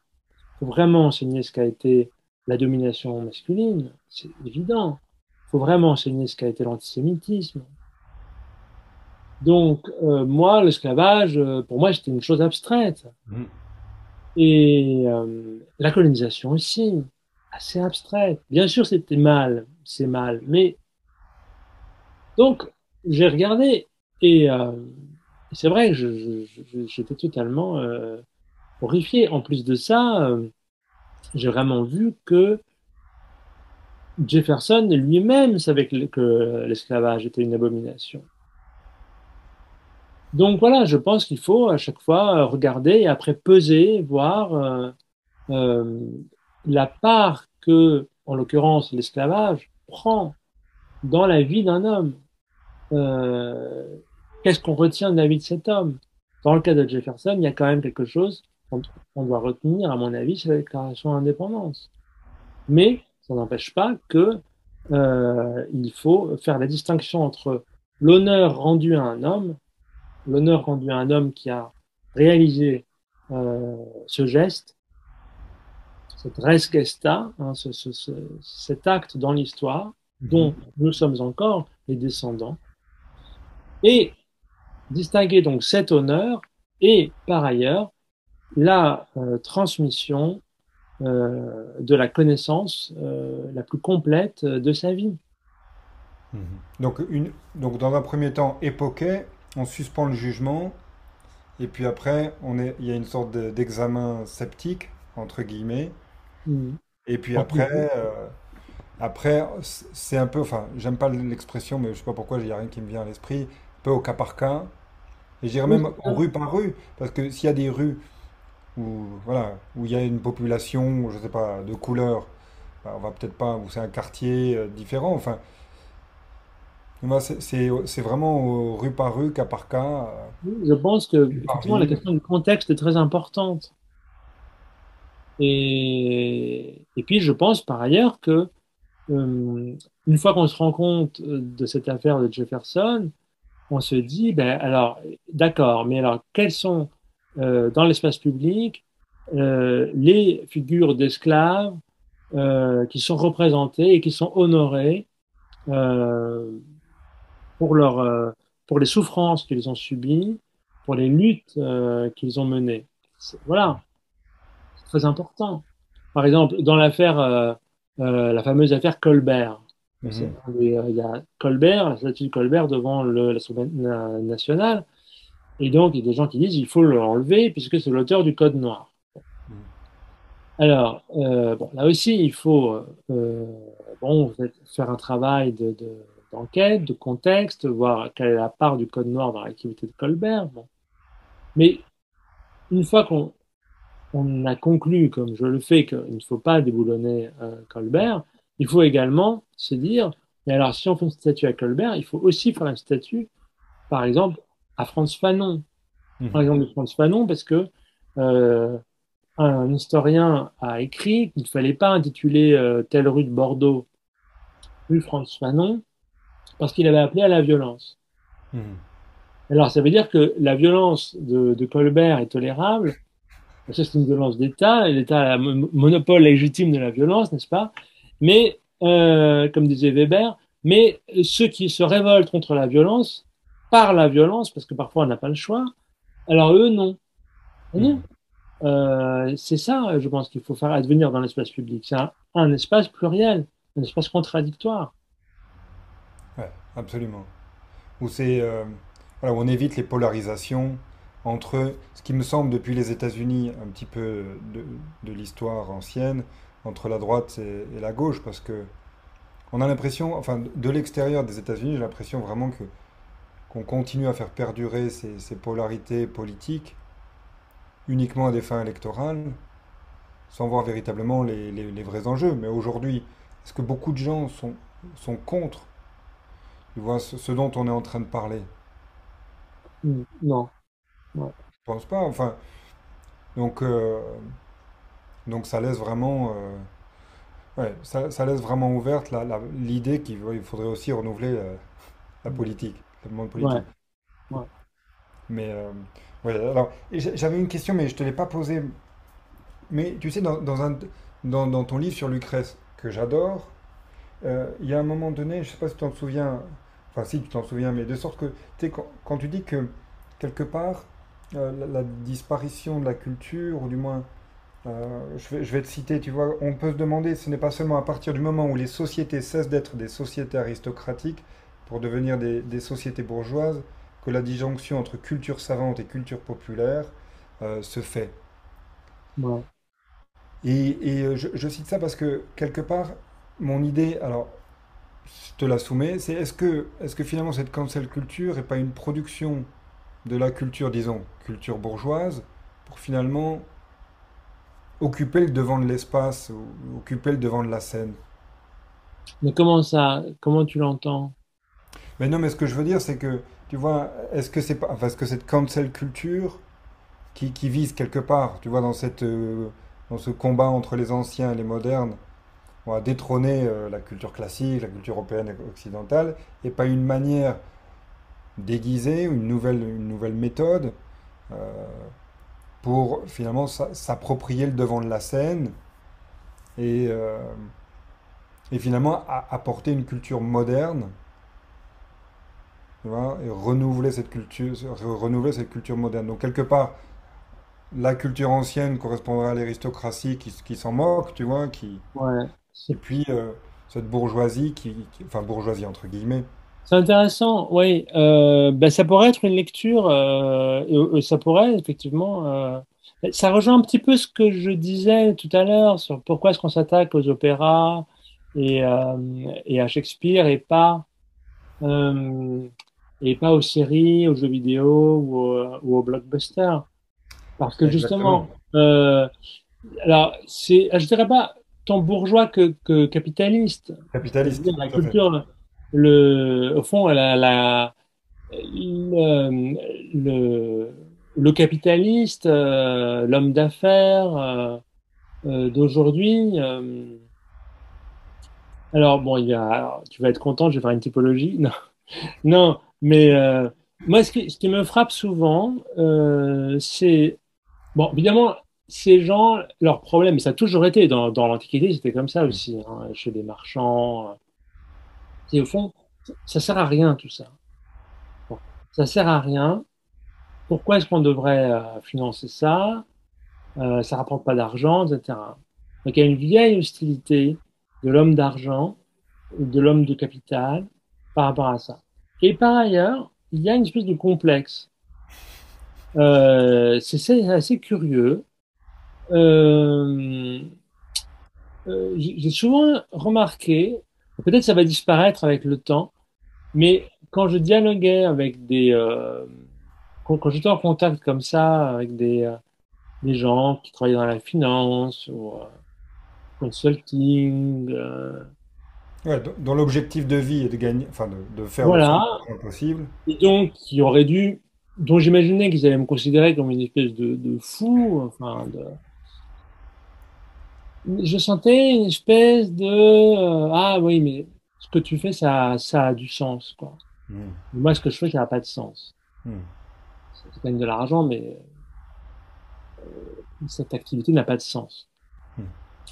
Donc, euh, effectivement, euh, c'est vrai, on peut se demander si euh, le fait que soit visé en particulier des œuvres de culture et non pas des œuvres industrielles n'est pas effectivement, bah, c'est pas, c'est pas un complot, mais, mais ça se fait, ça se fait et ça correspond à une logique. Une logique de, c'est pour ça que je disais tout à l'heure que la culture européenne n'a jamais été aussi fragile qu'elle n'est plus transmise à l'école, puisque l'école est maintenant euh, euh, de plus en plus tournée vers l'entreprise, le monde de la finance. Pourquoi est-ce que des gosses en maternelle, on leur fait faire euh, des maths, même je, vois le, programme de, mathématiques ici au Portugal. Hein, alors en France, pas à ce point-là, mais au Portugal, c'est hallucinant. en CE1, ils doivent déjà savoir faire des fractions. Tu vois multiplication, division, fraction. Euh, je ne sais même pas ce qu'il reste à apprendre en, arithmétique euh, après 8 ans.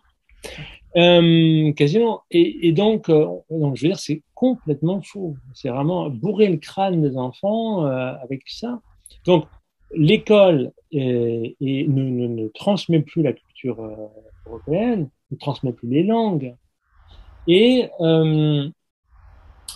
et donc, euh, euh, je, pense qu'elle elle, euh, elle est tournée vers les entreprises, elle est tournée vers les employeurs, vers le monde de la finance. Et, euh, et du coup, c'est vrai qu'il y a une espèce d'harmonie préétablie qui fait que, comme par hasard, euh, eh bien, ce sont les œuvres de la culture qui sont visées et non pas les œuvres industrielles. D'où le fait d'ailleurs que les, grandes entreprises euh, emboîtent le pas à la, à la cancel culture. Ah, exactement. Et, pour boucler la boucle, euh, le, le, le, monsieur qui est dans le board, dans le conseil d'administration euh, d'Hachette, euh, lui-même d'ailleurs, voyait d'un très bon œil qu'on supprime la princesse de Clèves de Madame Lafayette. Bien sûr. Il s'étonnait que la guichetière à un conseil de, un concours administratif ait dû lire la, la princesse de Clèves. Qui, ce, qui, qui, confirme un petit peu ce que. C'est-à-dire que, encore une fois, c'est un, un, homme d'argent. C'est un homme qui considère que le, le, le, souverain bien, mhm. c'est l'argent. Mhm. euh, et que, la, un, peu comme, euh, euh, comme lorsque M. Macron euh, parle de ceux qui ne sont rien. Ceux qui ne sont rien, c'est évidemment ceux qui n'ont pas d'argent. Les Sandans. Les Sandans. Donc c'est toute une, euh, c'est toute une classe politique euh, qui, euh, qui sert effectivement le, le capital, qu'elle soit de gauche ou de, de droite, et qui a, gouvernement après gouvernement, suivi la même politique de, de destruction de, de, de l'éducation. Alors, sans, sans, nostalgie, mais je sais pas, tu vois, j'ai l'impression que même Pison, tu vois, à l'époque du 1er siècle avant Jésus-Christ, euh, qui était l'ennemi de Cicéron, qui, va tout faire pour le faire exiler, c'est en même temps quelqu'un qui a euh, dans sa villa Herculanum la plus grande bibliothèque, euh, une des plus grandes bibliothèques qu'on connaisse de, l'Antiquité. Et quelque part, finalement, comment se fait-il que la classe dominante tu vois, perdue à ce point? Le, goût pour la culture, ce qui me fait penser comme toi que que quelque part, c'est très grave ce qui est en train de se passer maintenant. Ouais. Hum, j'ai pas de, j'ai pas de réponse, euh, mais euh, je dirais que au fond, le, le problème n'est pas, le problème n'est pas en, en soi, c'est pas le, le, vrai problème, c'est pas que la classe dominante soit cultivée ou pas. C'est qu'est-ce qu'elle fait avec la culture? Mussolini était quelqu'un de cultivé. Bon, Hitler était un, inculte. Mais Mussolini était un homme cultivé, un homme qui lisait, un homme qui pensait, euh, qui avait euh, ça n'était pas moins euh, un être absolument abominable. Là, il y avait des nazis qui étaient cultivés. Bon, euh, Malaparte en a parlé dans La peau quand il parle de, de, Frank, Hans Frank, le, le bourreau de la Pologne. Euh, disant voilà, qu'il faisait du piano, etc. Je veux dire, euh, le nazisme euh, était un régime euh, qui, par bien des aspects, accordait une grande importance à la culture. Donc, le problème, c'est pas là. Le problème, c'est pas que les classes dominantes soient cultivées. Euh, le problème, c'est qu'est-ce qu'elles font avec la culture? Donc, il ne faut pas regretter euh, simplement euh, que les classes dominantes ne soient plus, plus cultivées. Moi, je ne regrette pas du tout euh, ce temps-là, puisque la, la, culture des classes dominantes ne les a pas empêchés de, euh, de précipiter le monde et l'Europe dans, euh, dans, dans, dans, les catastrophes les plus abominables. Euh, la, la, Shoah a été perpétrée par le peuple le plus cultivé euh, d'Europe et dans le silence le plus total de ses zéniths. C'est complètement, euh, je veux dire, on, on le, on le dit pas euh, suffisamment. Parce qu'on considère toujours le nazisme, ah le nazisme, c'est l'horreur. Donc forcément, les gens intelligents, euh, ça leur plaisait pas. C'est pas vrai du tout. Il faut lire la loi du sang de Chapoutot, par, de Johann Chapoutot, par exemple. Le nazisme était un système, était un régime politique, était une proposition politique qui a été très appréciée par les intellectuels, par les universitaires, par les savants, par les chercheurs, par les penseurs. Heidegger n'est que la pointe de l'iceberg. Mmh non seulement euh, sous le nazisme, l'élite euh, académique n'a jamais euh, protesté, n'a jamais, euh, même au début, où ils auraient quand même pu, euh, par exemple quand il y a eu les premières lois des 33 contre les enseignants, les universitaires juifs, le président de la, on dirait aujourd'hui la conférence des présidents d'université, a proposé qu'on fasse une déclaration disant qu'on n'était pas d'accord avec euh, ça, pour une question euh, juridique, on ne pouvait pas comme ça. Et tous les autres ont dit non, pas question. Pas question.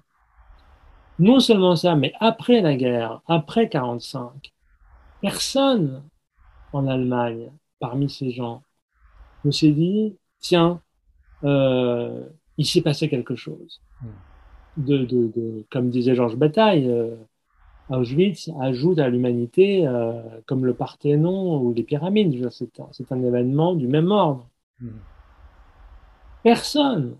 Euh, on, a, on, a, on, est, on est revenu, c'était comme une parenthèse. Donc, euh, je raconte tout ça parce qu'en ce moment, je travaille sur un, sur un grand savant euh, qui s'appelle Walter Otto, mmh. connu par ses livres sur les dieux de la Grèce, sur Dionysos, et je m'intéresse à son parcours sur le Troisième Reich. Ouais. Et parce qu'il est présenté comme un dissident. Alors j'ai été voir de plus près et euh, quelqu'un m'a dit oui tu, tu déboulonnes toujours des statues. Hein. Euh, non. Et en réalité c'est absolument accablant. C'est accablant. Il a fait une revue qui s'appelait euh, euh, Tradition spirituelle. Voilà. Euh, Geistige Überlieferung, qui a eu deux, deux, deux publications, 40 et 42 avec les plus grandes signatures, euh, Furtwängler, Heidegger, euh, Gadamer. Mais tu te dis, mais ces gens prétendaient, prétendaient défendre la culture humaniste. Donc cette Geistige, cette tradition euh, spirituelle allait des Grecs à l'Allemagne du Troisième ah, Reich, en passant par la Renaissance italienne, parce que c'était euh, en lien avec l'Italie fasciste. -hmm qui finançait un institut qui s'appelait Studia Humanitatis à Berlin, inauguré en 1942, avec les trois des croix gammées partout. Euh, c'est des choses dont personne parlerait aujourd'hui. On dirait, mais non, mais c'était. Euh... D'ailleurs, maintenant, il y a des gens qui disent, oui, mais non, mais justement, c'est une forme de résistance. Mais pas du tout. Mais pas du tout. Euh, donc voilà, je veux dire, il ne faut pas du tout euh, euh, pleurer sur la, la, perte de ces élites cultivées. Pas du tout. Parce que, et puis je parle des élites cultivées du nazisme et de l'Italie fasciste. Mais que dire des élites cultivées qui nous sont précipitées dans la guerre de 14 C'est également hallucinant. Ah, ouais. Hallucinant. Donc, ce qu'il faut simplement, c'est défendre la valeur de la culture pour elle-même, et ensuite euh, se demander à quoi sert la culture, qu'est-ce qu'on fait avec la culture? Voilà. Et moi, ce que je défends, c'est que la, la culture, euh, euh, on peut faire de la culture un mauvais usage. La culture en soi n'est pas bonne.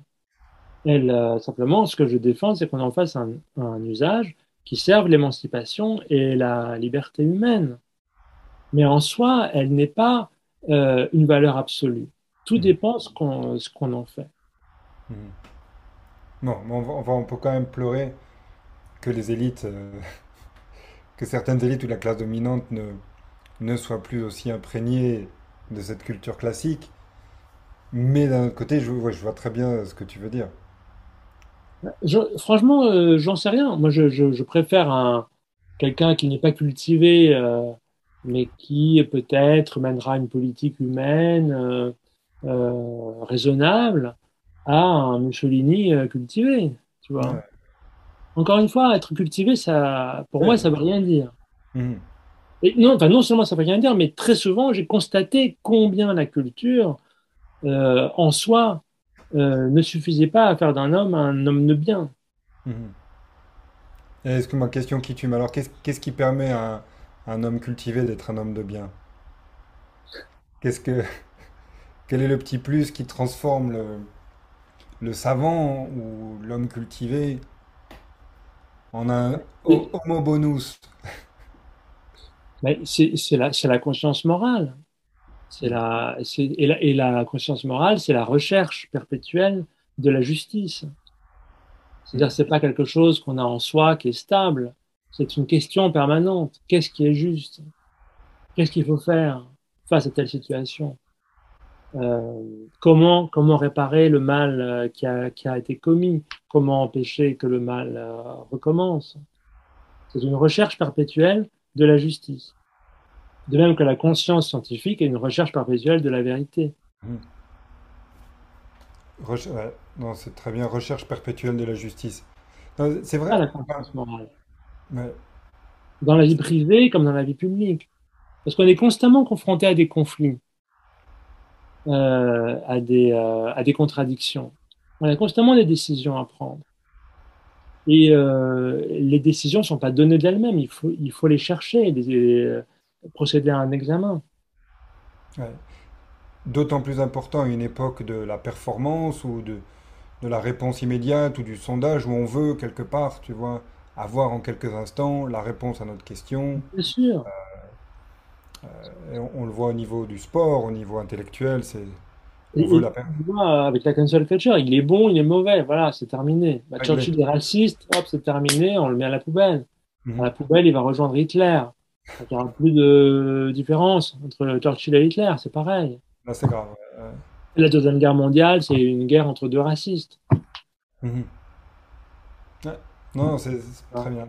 Donc, c'est vrai que ce qui, ce qui peut ressortir comme, comme idée vraiment importante dans notre conversation, c'est que voilà, la meilleure réponse à, à cette cancel culture, ou du moins à ce phénomène, est justement euh, une espèce de cheminement entre, entre la culture et la justice, se renseigner, aller aux sources, et en même temps, euh, bah, cet, cet idéal moral de savoir ce qui est le, ce qui est le plus juste. Mais en tout cas, les amis qui nous regardaient, c'est pas quelque chose que vous pourrez régler en trois coups de cuillère à peau. C'est quelque chose qui prend du temps et qui peut même prendre toute une vie. Qu'on veut des réponses immédiates en quelques minutes.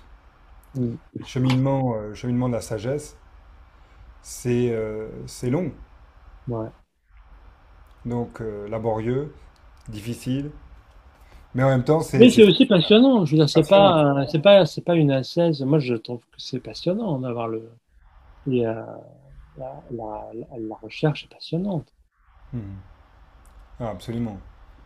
Et, et en- enfin, et après, on va arrêter, mais, mais en même temps, je trouve, euh, pour avoir été parfois euh, dans ma vie un vilain garçon qui aimait bien me bagarrer, je trouve que le, fait de faire le bien, alors c'est peut-être que j'ai 42 ans maintenant, mais le fait de faire le bien est, tellement plus satisfaisant que, que le, que le mal. Donc, je reviens des, au bien au mal, mais quelque sorte, enfin l'idéal de la justice, pouvoir accomplir la justice, quelque chose qui est une telle récompense que bon bah, on peut que s'incliner. Mm. Oui. Bon, ben, en tout cas, voilà, c'est l'idée avec laquelle on veut que, que vous repartiez, chers amis. Et en tout cas, si vous avez eu le courage de regarder jusque-là, d'écouter. Pierre, merci beaucoup. Merci à toi. Dans le prochain épisode, nous retrouverons Gonzague de Montrichard.